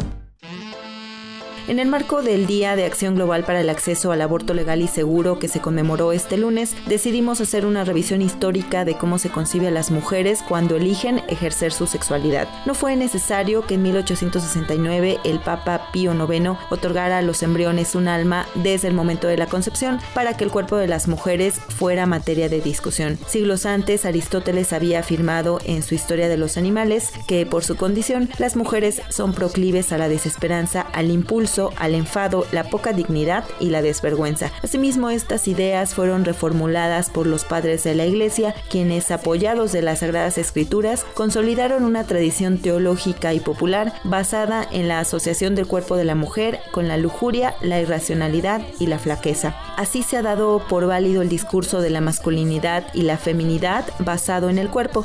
Según Catherine McKinnon, es el propio cuerpo femenino al ser objetivado el que ha dado identidad a las mujeres mujeres y por ende, al ser erotizado y sexualizado, se expone como objeto de dominación. ¿Qué les parece si para explicarnos mejor el tema escuchamos la plática con la maestra en historia, Tania Romero? Muchísimas gracias, Tania, por darte este tiempo para platicar con nosotros para este espacio de las olas y sus reflujos. Quisiera eh, que comenzáramos esta conversación con, con, la pregunta, ¿cuál ha sido la visión histórica de las mujeres en relación con su cuerpo? Muchas gracias también a, ustedes por la invitación. Bueno, el cuerpo y de las mujeres, pues es una historia que a veces ha sido pues como expropiada ¿no? Porque ha estado muchas veces atravesada por la visión masculina. Las mujeres, desde la prehistoria, siempre han tenido conocimiento y siempre han sido quienes, o habían sido quienes, se hacían cargo en lo familiar y en lo social del cuidado del cuerpo. Eran siempre quienes estaban a cargo del conocimiento, por ejemplo, de las plantas, de las curaciones, de remedios, de la fertilidad. Y desafortunadamente este rol ¿no? de las mujeres y sus conocimientos o sus saberes sobre sus cuerpos, sobre su sexualidad, sobre los remedios. Antiguamente, pues una de las preocupaciones más fuertes que tenían las, las sociedades era la supervivencia. Entonces, sobre las mujeres recaía esta procuración de la vida. Tania, ¿en qué reside la peligrosidad de la decisión y la libertad sexual de las mujeres para la visión cristiana occidental en la cual pues estamos inmersos? Efectivamente, el cristianismo y bueno, la parte de la teología moral ha tenido un, un papel fundamental en el vituperio hacia las mujeres, en marcar una diferencia entre hombres y mujeres a partir del cuerpo y a partir de lo sexual. Esta mitología cristiana sobre la creación del mundo, eh, donde Eva, por supuesto, y Lilith, antes que ella, fueron mujeres que descarriaron al hombre como culpables, ellas como como figuras femeninas que son como el molde del cual salimos todas para ellos, ¿no? De ahí se ha desprendido mucho sobre la supuesta peligrosidad de las mujeres. Desde San Agustín, Orígenes, Santo Tomás de Aquino, escribieron en contra de las mujeres, ¿no? Las mujeres como conducentes hacia la pecaminosidad como seres propensos a caer en el mal, a desviarse del camino y llevar por ahí al, al, hombre, de ser más propensas a caer en tentaciones mundanas y carnales asociadas con los pecados de la carne y por supuesto con, con el demonio. Va a surgir también otro estereotipo, que es el estereotipo de la bruja y que va a ser perseguida durante varios siglos en Europa, ¿no? Y bueno, que incluso va a llegar acá a América, eh, a los virreinatos. ¿En qué consistía ahí la, la peligrosidad? ¿En dónde estaba? Pues otra vez justamente apunta hacia la parte del cuerpo, hacia la parte sexual. Ustedes pueden leer eh, los manuales, por ejemplo, de, de, monología que se escribieron en esas épocas, que son tratados también escritos por teólogos y por juristas, eh, hombres, se dedicaban a describir qué eran las brujas, quiénes eran, cómo podía identificárseles. Y en todos, ¿no? Una de las cosas, por ejemplo, que más hacen las brujas y por lo cual son temidas es porque van en contra de la vida. Y si uno atenta contra la vida, es atentar contra Dios. ¿Y de qué manera atentan contra la vida? Pues, por ejemplo, practican abortos. Otra de las cosas que hacen es que se roban a los niños, a los recién nacidos y a niños pequeños. ¿Para qué? Todos estos manuales de demonología hablan de que usaban los cuerpos de, de los bebés para hacer ungüentos, para hacer pócimas. Y otra cosa muy importante que hacían las brujas, pues era manipular los cuerpos de las mujeres, su fertilidad. Ahí está un miedo fundamental hacia las mujeres.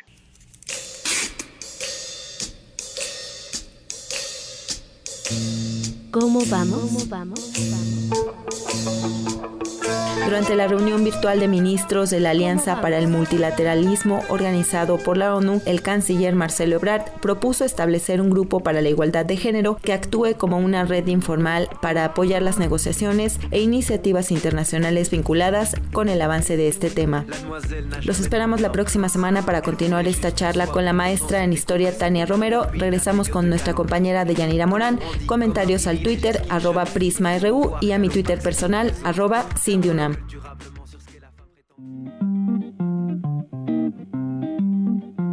Las olas, y sus reflujos.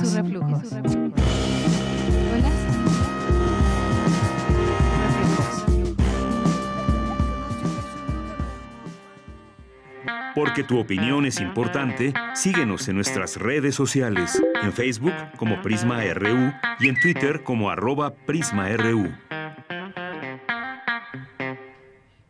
Dos de la tarde con 18 minutos y nos vamos a ir ahora a las breves internacionales con Ruth Salazar. Internacional RU. La ONU apeló a la solidaridad y la cooperación mundial para cubrir el déficit de 35 mil millones de dólares que necesita su alianza público-privada para desarrollar tratamientos, test y vacunas asequibles contra el COVID-19 y recibió nuevos compromisos por parte del Banco Mundial, varios gobiernos y grandes farmacéuticas. Los presidentes de Francia, Estados Unidos y Rusia pidieron a Armenia y Azerbaiyán un alto al fuego inmediato en el enclave separatista de Nagorno-Karabaj, escenario de duros combates desde el pasado domingo. Poblada por armenios desde tiempos remotos, Nagorno-Karabaj goza de una independencia de facto desde la desintegración de la URSS cuando estalló una guerra que dejó 30.000 muertos y un millón de desplazados. Un terremoto de magnitud 6.0 sacudió este jueves la región oriental de Papúa Nueva Guinea, sin que se informara de daños materiales o víctimas ni que se emitiera una alerta de tsunami. El líder opositor Alexei Navalny, quien se recupera en Alemania tras ser envenenado con un agente neurotóxico en Rusia, acusó al presidente de este país, Vladimir Putin, de estar detrás del ataque, aunque el Kremlin ha negado rotundamente cualquier implicación en el incidente. Fuerzas militares de Guatemala impidieron esta mañana el ingreso a ese país de una caravana de numerosos migrantes irregulares que salió anoche desde Honduras rumbo a México y Estados Unidos y reanudó un fenómeno que provocó una crisis migratoria internacional en 2018 y 2019 un grupo de astrónomos detectó un conjunto de galaxias con un agujero negro supermasivo en su centro, que fecha de los tiempos remotos del universo. Un hallazgo que permitirá saber más sobre la formación de estos enigmáticos objetos cósmicos, según un estudio divulgado por la revista Astronomy y Astrophysics. Relatamos al mundo. Relatamos al mundo. Dos de la tarde con 20 minutos, ya estamos aquí, continuamos con el programa después de las breves internacionales y ya tenemos en la línea telefónica al periodista Federico Campbell Peña, quizás usted lo conozca por los distintos trabajos que, que hace. ¿Cómo estás Federico? Buenas tardes. Muy buenas tardes a ti, de Yanira y al auditorio de Prisma. Colega Federico, pues un gusto saludarte en este espacio aquí en Prisma RU, en los micrófonos de, Radio UNAM, porque pues va, eh, tengo en mis manos un libro, Margarita Peña, una flor a varias voces, tú eres el compilador, y en estas distintas voces que hay en el, en el libro, pues se relatan recuerdos, experiencias, anécdotas y la huella que dejó en muchas personas y solamente pues aquí algunas de esas personas que tuvieron oportunidad de conocer a Margarita Peña, a tu mamá, ensayista, narradora, eh, licenciada y con maestría en literatura hispánica en la UNAM, con doctorado en, el Colegio de México, eh, becada por el Colegio Francés y por el Instituto de Cooperación Iberoamericana de Madrid, eh, investigó a fondo manuscritos hispánicos de la Biblioteca Nacional de París, profesora emérita de la UNAM, coordinadora del Colegio de Letras Hispánicas de Filosofía y Letras de la UNAM. Y bueno, no se diga toda la serie de premios y reconocimientos a lo largo de su historia a lo largo de toda esta huella profesional. Pues Federico, cuéntame un poco de este libro, de cómo pues nace esta idea y qué podemos encontrar en él. A dos años de su fallecimiento, que es el 7 de octubre próximo, el Instituto Nacional de Bellas Artes va a organizar un Zoom este domingo con sus amigos y a propósito de este libro que lancé para compilar parte de su obra y reflexiones de sus amistades. Pero yo recuerdo cómo de niño, en 1981-82, me llevaba a Radio UNAM y yo le esperaba ahí con Arturo Guerrero en los controles técnicos, mientras ella grababa cada semana el programa Academia Poética, donde entrevistaba a numerosos autores sobre su obra literaria. Después se llamó Academia Literaria. Y esto ayudó a que le dieran el reconocimiento Sor Juana Inés de la Cruz, el ex rector José Sarucán en la UNAM por difusión de la cultura. Pero además lo hacía con una pasión total y cuando en 82 fuimos a España, a Madrid, allá grababa las cintas y las enviaba a Radio UNAM por paquetería, de tal manera que se seguía transmitiendo el programa ya como Academia Literaria. Esas cintas yo ya las doné a la Fonoteca Nacional, allí con el maestro Pavel, que está ahí, Pavel Granados, en la calle de Francisco Sosa. Entonces, todo ese audio que además está en Radio UNAM, también ya está en Fonoteca Nacional. Aquellos cassettes antiguos nada digital, por supuesto. Y bueno, pues ella trabajó Juan Ruiz de Alarcón, el dramaturgo novohispano, por eso cada año íbamos a Tasco Guerrero a las jornadas alarconianas. Y por eso en este homenaje en Zoom este domingo en la plataforma del INBA va a estar Mauricio Leiva, que es el secretario de Cultura del Estado de Guerrero, entre otros, para recordar todo lo que ella encontró incluso una nueva fecha de nacimiento sobre Alarcón, el gran dramaturgo novohispano. Bien, Federico, pues este, este dato que nos recuerdas también muy importante porque queda impresa esa voz y su conocimiento a través de Academia Poética, eh, a través de estos programas y que además nos haces eh, recordar eh, en qué en qué año fue en qué año fue esto porque esto que nos platicas de cintas y cassettes pues también nos remite a esos momentos cuando cuando pues la radio se hacía a través de estos elementos y decías mandaba por paquetería desde España hasta Radio UNAM este material algo que ahora pues podría hacerse de manera muy fácil, pero todo eso tiene también su, su mérito y ha sido parte de esta historia radiofónica y de esas voces como también la de Margarita Peña. Mira, fue en 1982, en el verano, que fue la Feria Liber de Madrid de libros. Y luego caminando por el paseo de Recoletos, llegas al Café Gijón y ahí entrevistaba o donde no hubiera ruido al poeta Luis Rosales, al poeta Félix Grande, a Hugo Gutiérrez Vega, que a la sazón era el agregado cultural de la Embajada de México en Madrid, y ya que se grababa la cinta de 90 minutos, se enviaba por paquetería a Radio UNAM, ahí donde estás tú ahora. Bueno, en este momento no estoy ahí, pero efectivamente donde trabajamos normalmente eh, hasta, hasta un poquito después de que llegaran los primeros casos de COVID-19 aquí a, México.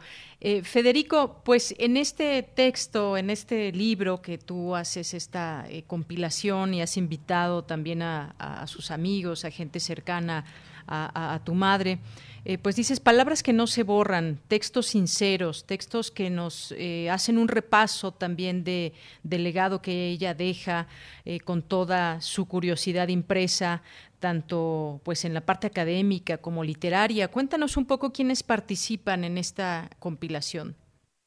Va a estar Graciela Cándano, doctora del Instituto de Investigaciones Bibliográficas ella analiza el texto de mi mamá de literatura novohispana, literatura entre dos mundos, España y la Nueva España. Margarita Palazo Sierra, la doctora querida del Instituto de Investigaciones Jurídicas y de la Facultad de Filosofía y Letras. El que fue cónsul en China, Edgardo Bermejo, que le invitó a dar unos talleres en la Universidad de China, en Beijing. El querido amigo también Antonio Tenorio Adame, de la Benemérita Universidad Autónoma de Puebla. Y por supuesto el poeta Enrique Zamorano y la crítica Mari Carmen Sánchez Ambrís van a estar presentes con su alumna Dalia Hernández que también está en bibliográficas, porque hace saber que la biblioteca que está aquí en Tlalpan, de mi mamá, que son textos de literatura mexicana y del siglo de oro, pues se van a ir a como donación mía al Instituto de Investigaciones Bibliográficas de la UNAM, una vez que la pandemia así lo permita, ahí con el doctor Pablo, que dirige el Instituto de Bibliográficas. Muy bien, Federico. sus libros se van a la UNAM, que fue su alma mater, durante 49 años que ella dio clases en la UNAM. De cuando yo no estás para saberlo de cuando yo nací en 69 hasta que fue mérita en mayo del 2018, ella estuvo en la UNAM. Claro, falleció el 7 de octubre de 2018, siendo emérita. Siendo emérita, efectivamente, Federico. Oye, pues tuve oportunidad de, leer algunos de estos eh, textos que se incluyen en esta, en esta compilación. Mencionabas a, Dalia Hernández Reyes, por ejemplo, y, pues habla justamente pues de ese impulso de, Margarita Peña de buscar y rebuscar afanosamente en archivos, en bibliotecas, el dato, el texto, la pista que ayudara a concluir una investigación. Eh, también pues se detiene en uno de sus últimos libros, que es desde la Nueva España, autores y textos siglo XVI a, XVIII, que fue publicado por la Coordinación de Humanidades de, la UNAM en 2016, eh, que dice ganó un lugar destacado en el ámbito de los estudios virreinales y también una serie de experiencias que se van contando aquí a través de a través de estas páginas, también lo que escribe Mari Carmen Sánchez Ambrís, que aunque no fue su maestra, sí fue su maestra por todas las enseñanzas que, le dejó y pues también nos hace un, un recorrido aquí por, eh, por, sus, eh, por su obra.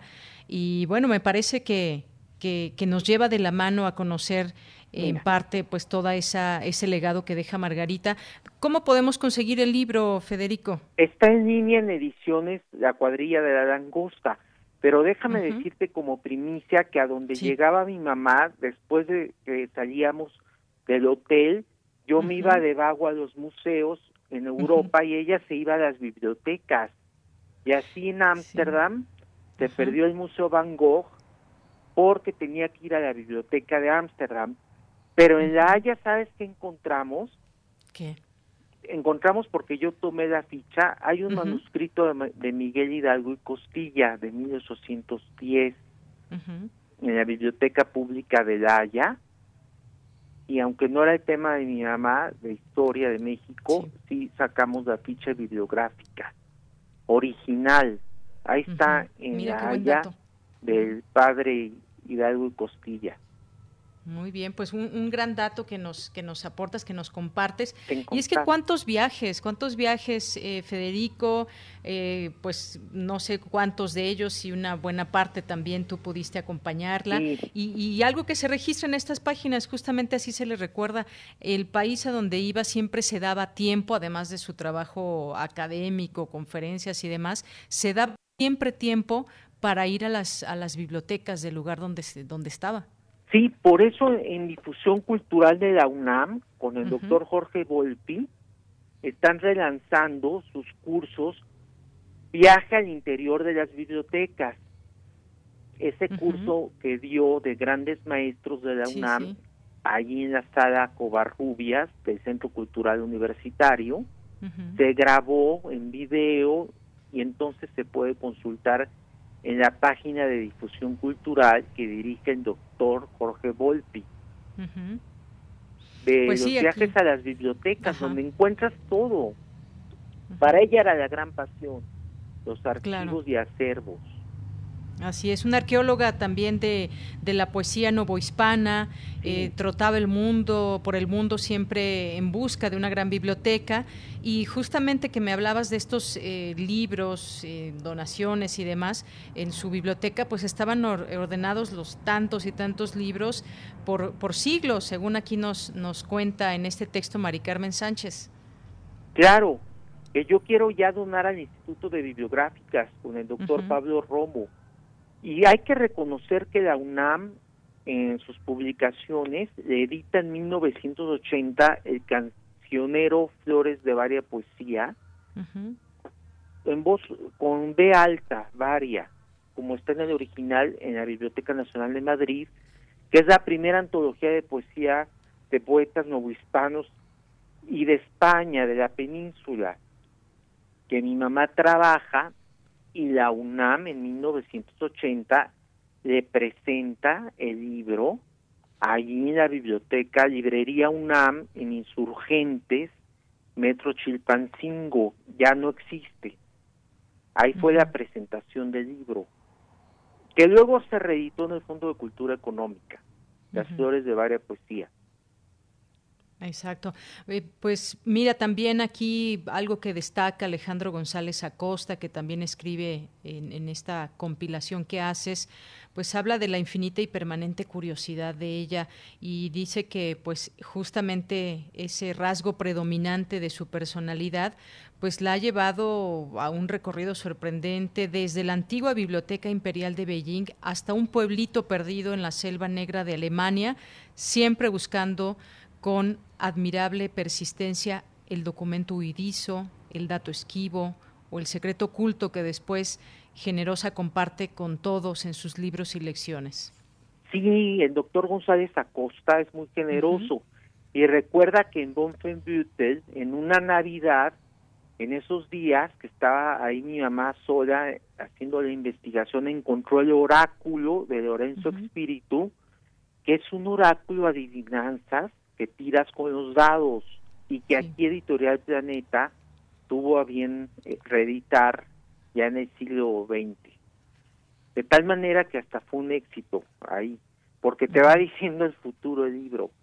El oráculo de Lorenzo Espíritu, el libro de la suerte. En fin, pues varias cosas que todavía están aquí en los microfilmes y que solo en el Instituto de Bibliográficas y en el Colegio de México hay lectores de microfilmes. Son unas películas Kodak que te llegaban aquí a la casa después de haberlas pagado, haz de cuenta, en la Biblioteca Nacional de Madrid, y te llegaban aquí al mes en paquetes y necesitas leer el manuscrito del siglo XVII con esos aparatotes que solo hay en el Colegio de México y en bibliográficas de la UNAM. Por eso ahí se van a ir los libros y el acervo de mi mamá a su casa, a la UNAM. Muy bien. Eh, pues Federico, se nos va acabando el tiempo. También quiero decirle a nuestro público que ya nos decías que el libro se encuentra, se encuentra en digital, pero también físicamente cómo lo podemos encontrar y decirles también que hay algunas fotografías que, compartes en esta, en esta compilación con eh, tu mamá, con, con Sergio Fernández, con Carlos Monsiváis. Sí, resulta que en la Casa del Lago en el año 64 está mi mamá con José Antonio de Caraz y Carlos sí. Ahora, con el aniversario del maestro Monsiváis, recordamos que ambos, mi mamá y él se conocieron en la iglesia protestante, Príncipe de Paz, los domingos. Entonces, Carlos memorizaba Biblia. Era realmente sorprendente su memoria. Al otro día se encontraban en la Facultad de Filosofía y le decía, Margarita, no digas que nos vimos antier en la iglesia evangélica. No le digas aquí a José Emilio Pacheco y a Cristina Romo, que ahora es Cristina Pacheco, que nos vimos en la iglesia evangélica, Margarita, antier. Bien, pues trataban. Sí, sí, sí. Eh, ahora que estás hablando de, iglesia, también se cuenta entre estas páginas una, una anécdota donde ella acudió, no recuerdo a qué iglesia también, que le gustaba también admirar la parte arquitectónica y se encontró un, un, perro que la estuvo siguiendo y después lo adoptó y estuvo eh, con ella mucho tiempo, Honey. Sí, de hecho ella se deprimió muchísimo cuando fallece y ahí empieza su declive emocional de mi mamá y fue a una imprenta porque mi mamá le escribió a su nieta un libro de infantil de textos y pagó la edición en una imprenta en San Antonio Abad. Sí. Se metió a la iglesia y ahí el perrito la siguió y ya entonces se subió al carro y adoptó al perrito Honey. Ah, fue en, imprenta. Por haber ido a la imprenta a recoger los libros de su nieta Camila. Ah, muy bien. No, no fue una iglesia, tengo ahí mal No, no, junto a la imprenta estaba el templo. Ajá y al salir, ah, el perrito se mete a la iglesia, claro. El libro, el duende, sí, piernas, el duende piernas largas, el libro de cuentos infantiles que escribió a su nieta Camila. En fin, el caso es que, bueno, pues así están las cosas, la historia es cíclica y se regresan la memoria, ¿no? Así es, Federico. Pues mira, me ha dado mucho gusto platicar contigo en esta ocasión, aquí en estos, eh, en estos micrófonos, finalmente, en estas frecuencias de Radio UNAM, también donde estuvo ella en ese programa que nos, que nos platicas, cómo enviaba sus materiales. Pues muchas gracias, Federico. Recuérdanos nada más sobre este Zoom que va a haber el próximo domingo, por favor. Sí, en la página del INBA está ya programado para este domingo InvaGovMX. Y ahí ya está todo el link. Se va a presentar con los comentarios de Margarita Palacios y de Mari Carmen Sánchez Zambriz, entre otros. Muy bien. Pues Federico Campbell Peña, muchas gracias por estar con nosotros. Fede, te mando un gran abrazo. A ti, muchísimas gracias. Buenas tardes. Buenas hasta tardes, a ti por el espacio. Bueno, pues Federico Campbell Peña, periodista, y bueno, pues con esta presentación que habrá del libro Margarita Peña, Una flor a varias voces, una compilación de textos que reúne justamente el Federico Campbell Peña. Continuamos. Porque tu opinión es importante, síguenos en nuestras redes sociales, en Facebook como Prisma RU y en Twitter como arroba PrismaRU.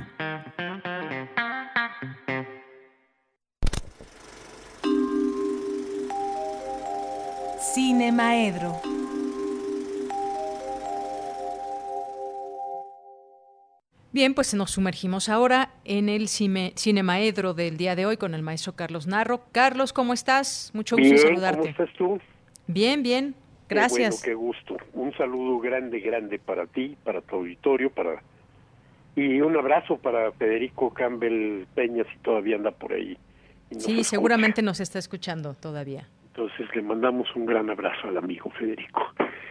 Y bueno, pues este hay demasiadas cosas en esta semana en las noticias, entonces voy a hacer como a intentar ser como muy breve en, algunas, ¿no? Empezamos nada más así, una despedida de de Kino, a todos nos sorprendió y bueno, pues es alguien que nos deja para siempre ya sus tiras y a sus este a sus personajes algunos de los eh, mayores de toda la historia de la gráfica latinoamericana. Pero tuvo también sus que veres con el cine en el, cuando dejó él de eh, hacer Mafalda muy pronto allí en Argentina empezaron a hacer a partir de las propias tiras cómicas algunos cortitos animados que a él no le gustaban, no le gustaban, pero bueno, pues este en esas cosas si ya lo vendiste, pues ya lo vendiste, ¿no?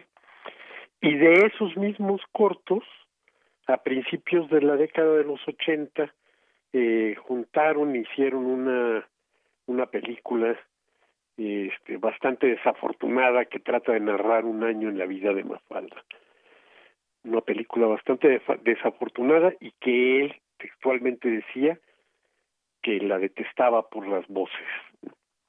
La detestaba por las voces porque, pues como pasa siempre en este tipo de, de cosas que ya conocimos en la lectura o en todos nos hemos hecho la idea de cuál es la voz del personaje, ¿no?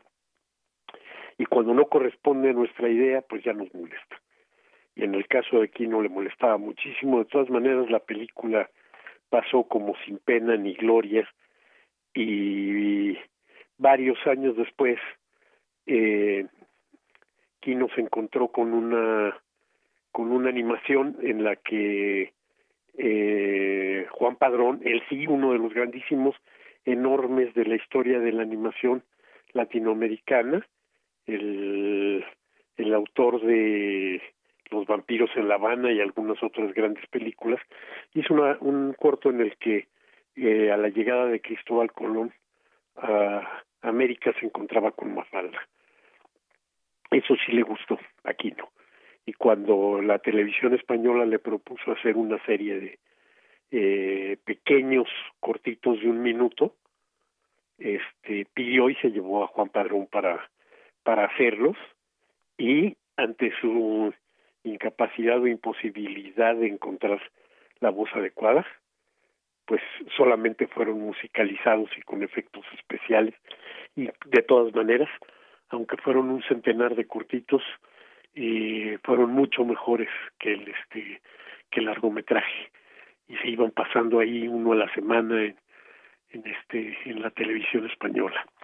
Eso que yo sepa no está recopilado y valdría la pena tenerlos porque es la reunión del trabajo de tres grandísimos este el músico cubano Vitier el el padrón el este el gran animador y Quino entonces, eh, que los estuvo supervisando todo el tiempo, ¿no? El, le damos un adiós a Quino y se queda para siempre toda su obra con nosotros.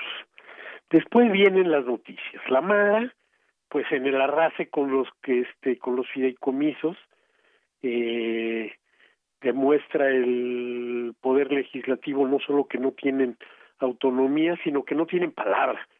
Sí, Mario Delgado eh, le juró hace un par de meses a este eh, Guillermo del Toro que defendería el fideicomiso del cine. Y más allá de las eh, vaguedades y mentiras, imprecisiones sobre cómo se manejan los este, los fideicomisos, es un golpe terrible para la cultura, para la ciencia, para la investigación, sea, pegarle a, a fideicomisos que eran lo más controlado que te puedas imaginar.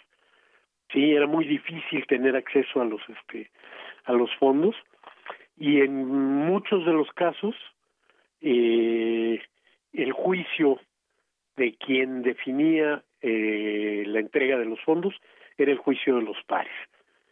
Si de, si se conservaran los recursos, que estoy seguro no se van a conservar, pues, pero si se conservaran, va a pasar lo mismo que dijimos cuando pasó lo del este lo del FONCA. Dejan de juzgarte los pares para juzgarte los burócratas. Y entonces, obviamente, eso se convierte en un desastre.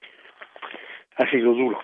Bueno, luego viene la buena, pues fue la entrega de premios del, del cine mexicano, la entrega de los Arieles, y ahí este pues hay muchos, muchos este, arielados que realmente, en lo personal, hay varios amigos míos, me da mucho gusto el Ariel a la gran, gran, gran actriz que es esta Eduarda Gurrola. En la música pues ya se acostumbró Jacobo Lieberman a andarse llevando los, los Arieles. Y para la universidad es una gran cosa. Un saludo también a Gibran Azuar, que se llevó el de edición, con la película que que más Arieles este, se llevó, la película que arrasó, la película Ya no estoy aquí, y eh, el gusto de que sea una película que no, que no es de producción centralizada, sino una película de Monterrey, filmada entre Monterrey y Nueva York, y de la que ya en alguna de estas este, secciones ya hemos ya hemos platicado cuando entró a la programación de Netflix la recomendamos y bueno pues entregaron los este los premios y para la universidad pues muy importante ¿no? el premio al mejor largometraje de animación a la película Olimpia de Juan Manuel Cravioto, una película que es verdaderamente un resultado de un esfuerzo universitario por donde se le vea. Sí, es una película producida por la por televisión universitaria, por la Filmoteca de la UNAM que entregó los materiales originales de la filmación del del gran primer largometraje universitario que fue El Grito. Y en el trabajo de convertir esos eh, materiales en animación bajo una técnica muy específica del cine que es la rotoscopía del cine de animación en la que a partir de una filmación ya hecha de una imagen viva de este de cine se va dibujando como la parte más este importante o la que quiere resaltar el este el autor. Esa técnica que ha sido utilizado muchísimo en el en el cine político en Irán en Colombia en algunas otras partes porque te permite eh, copiar todo el movimiento de un personaje y ocultarle la cara o modificársela en este caso no había ninguna intención de, hacer eso, sino que la intención era como película. Eh, se integra con material documental también. Una manera que encontró Clavioto para tratar de homogenizarlo fue justamente eh, volver este el material documental, volverlo material animado, material de rotoscopía.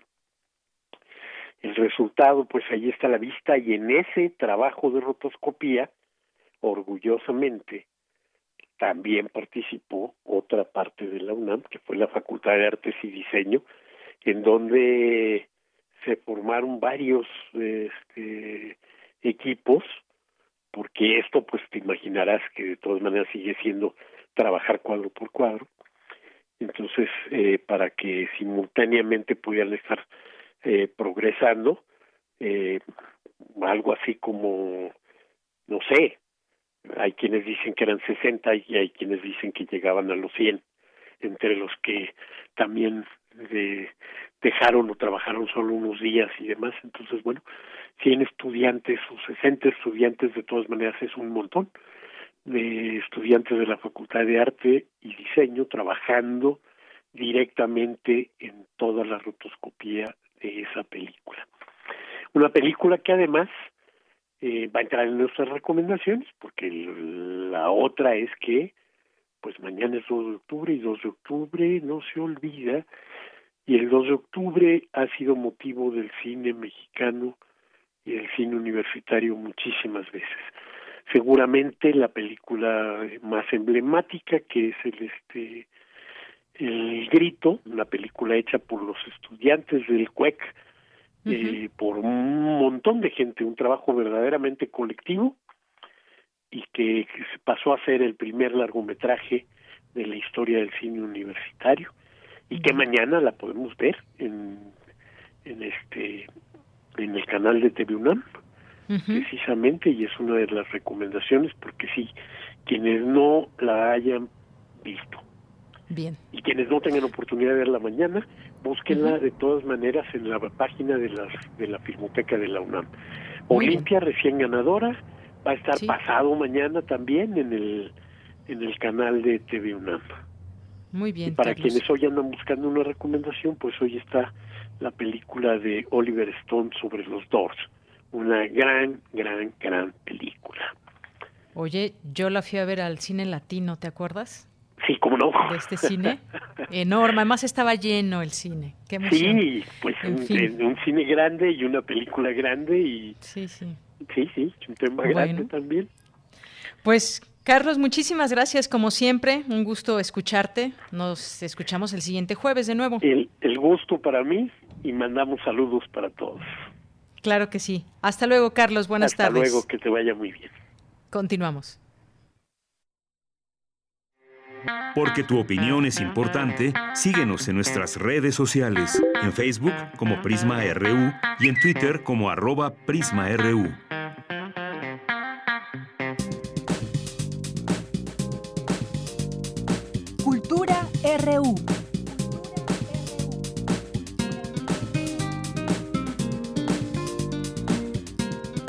Buenas tardes, muchas gracias por seguir en sintonía de Prisma RU en este primer día de octubre del 2020.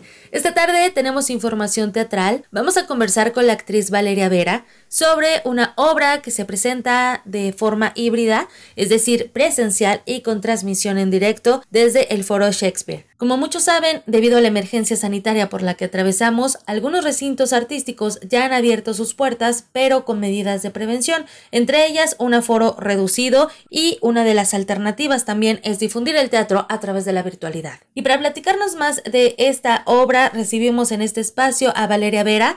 Valeria, platícanos por favor de qué va, que no se culpe a nadie de mi muerte. Claro que sí. Bueno, primero, hola, muchas gracias por este espacio y que no se culpe a nadie mi muerte es un monólogo de Humberto Robles donde retrata la vida de una mujer que está en su última hora de vida y ella está esperando la llamada de su novio que quedó en llamarle porque ese día cumplían meses, ¿no?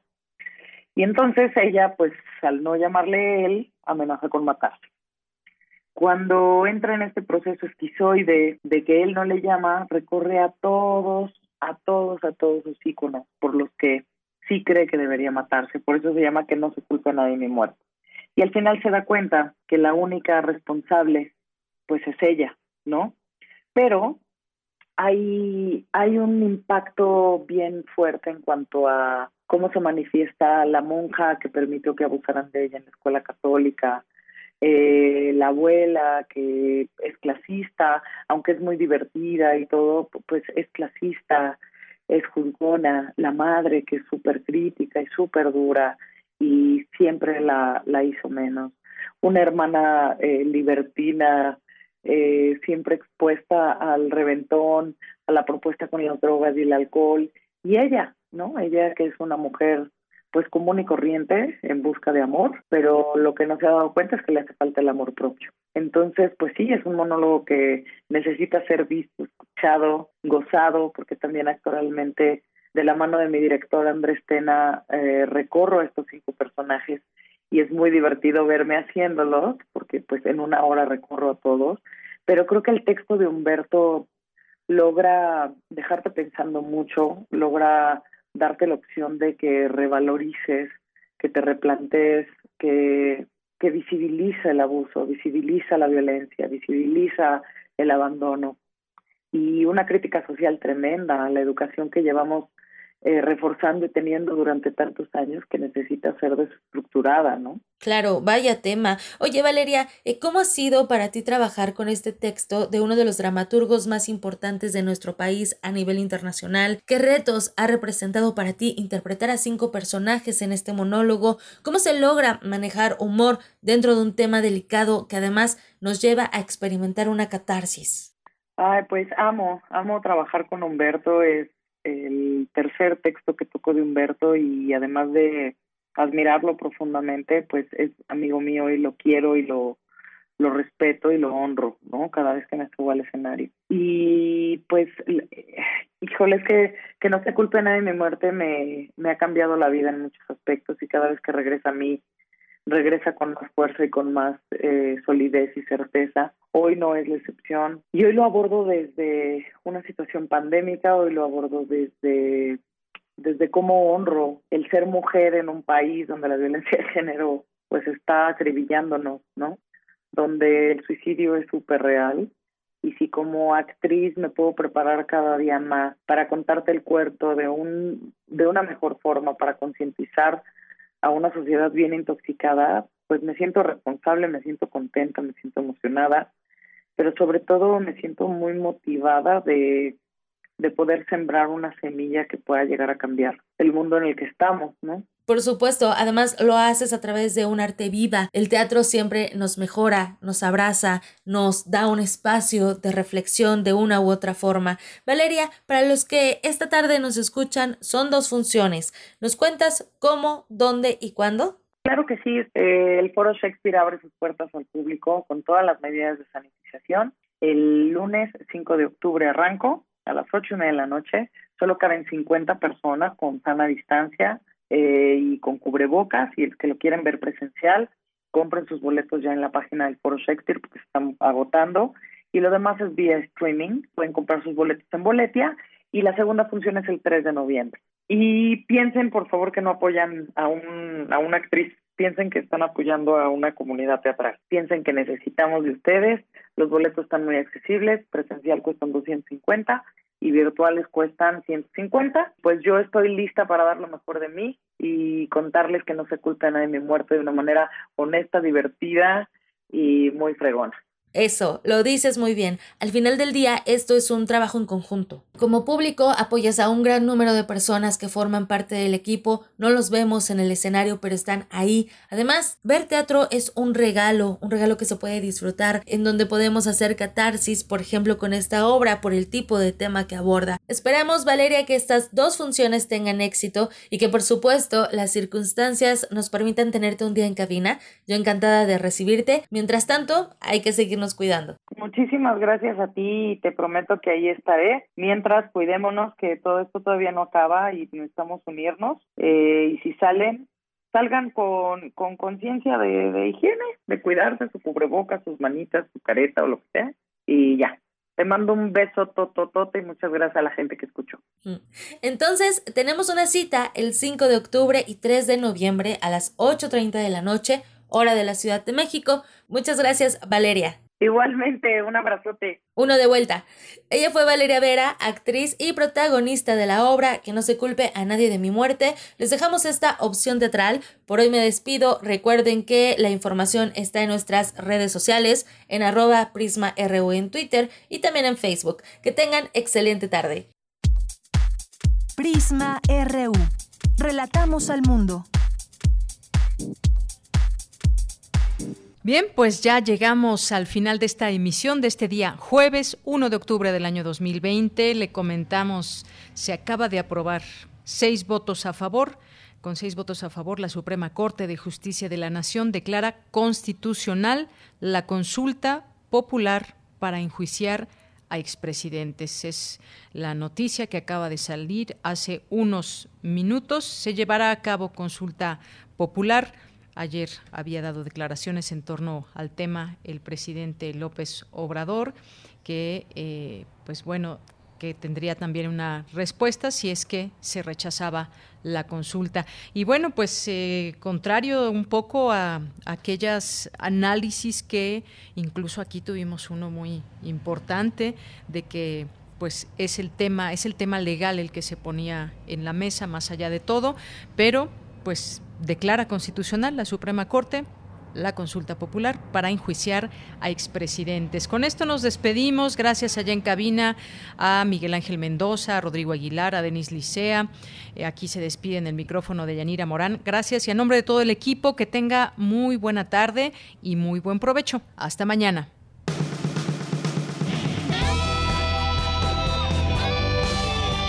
Prisma RU. Relatamos al mundo.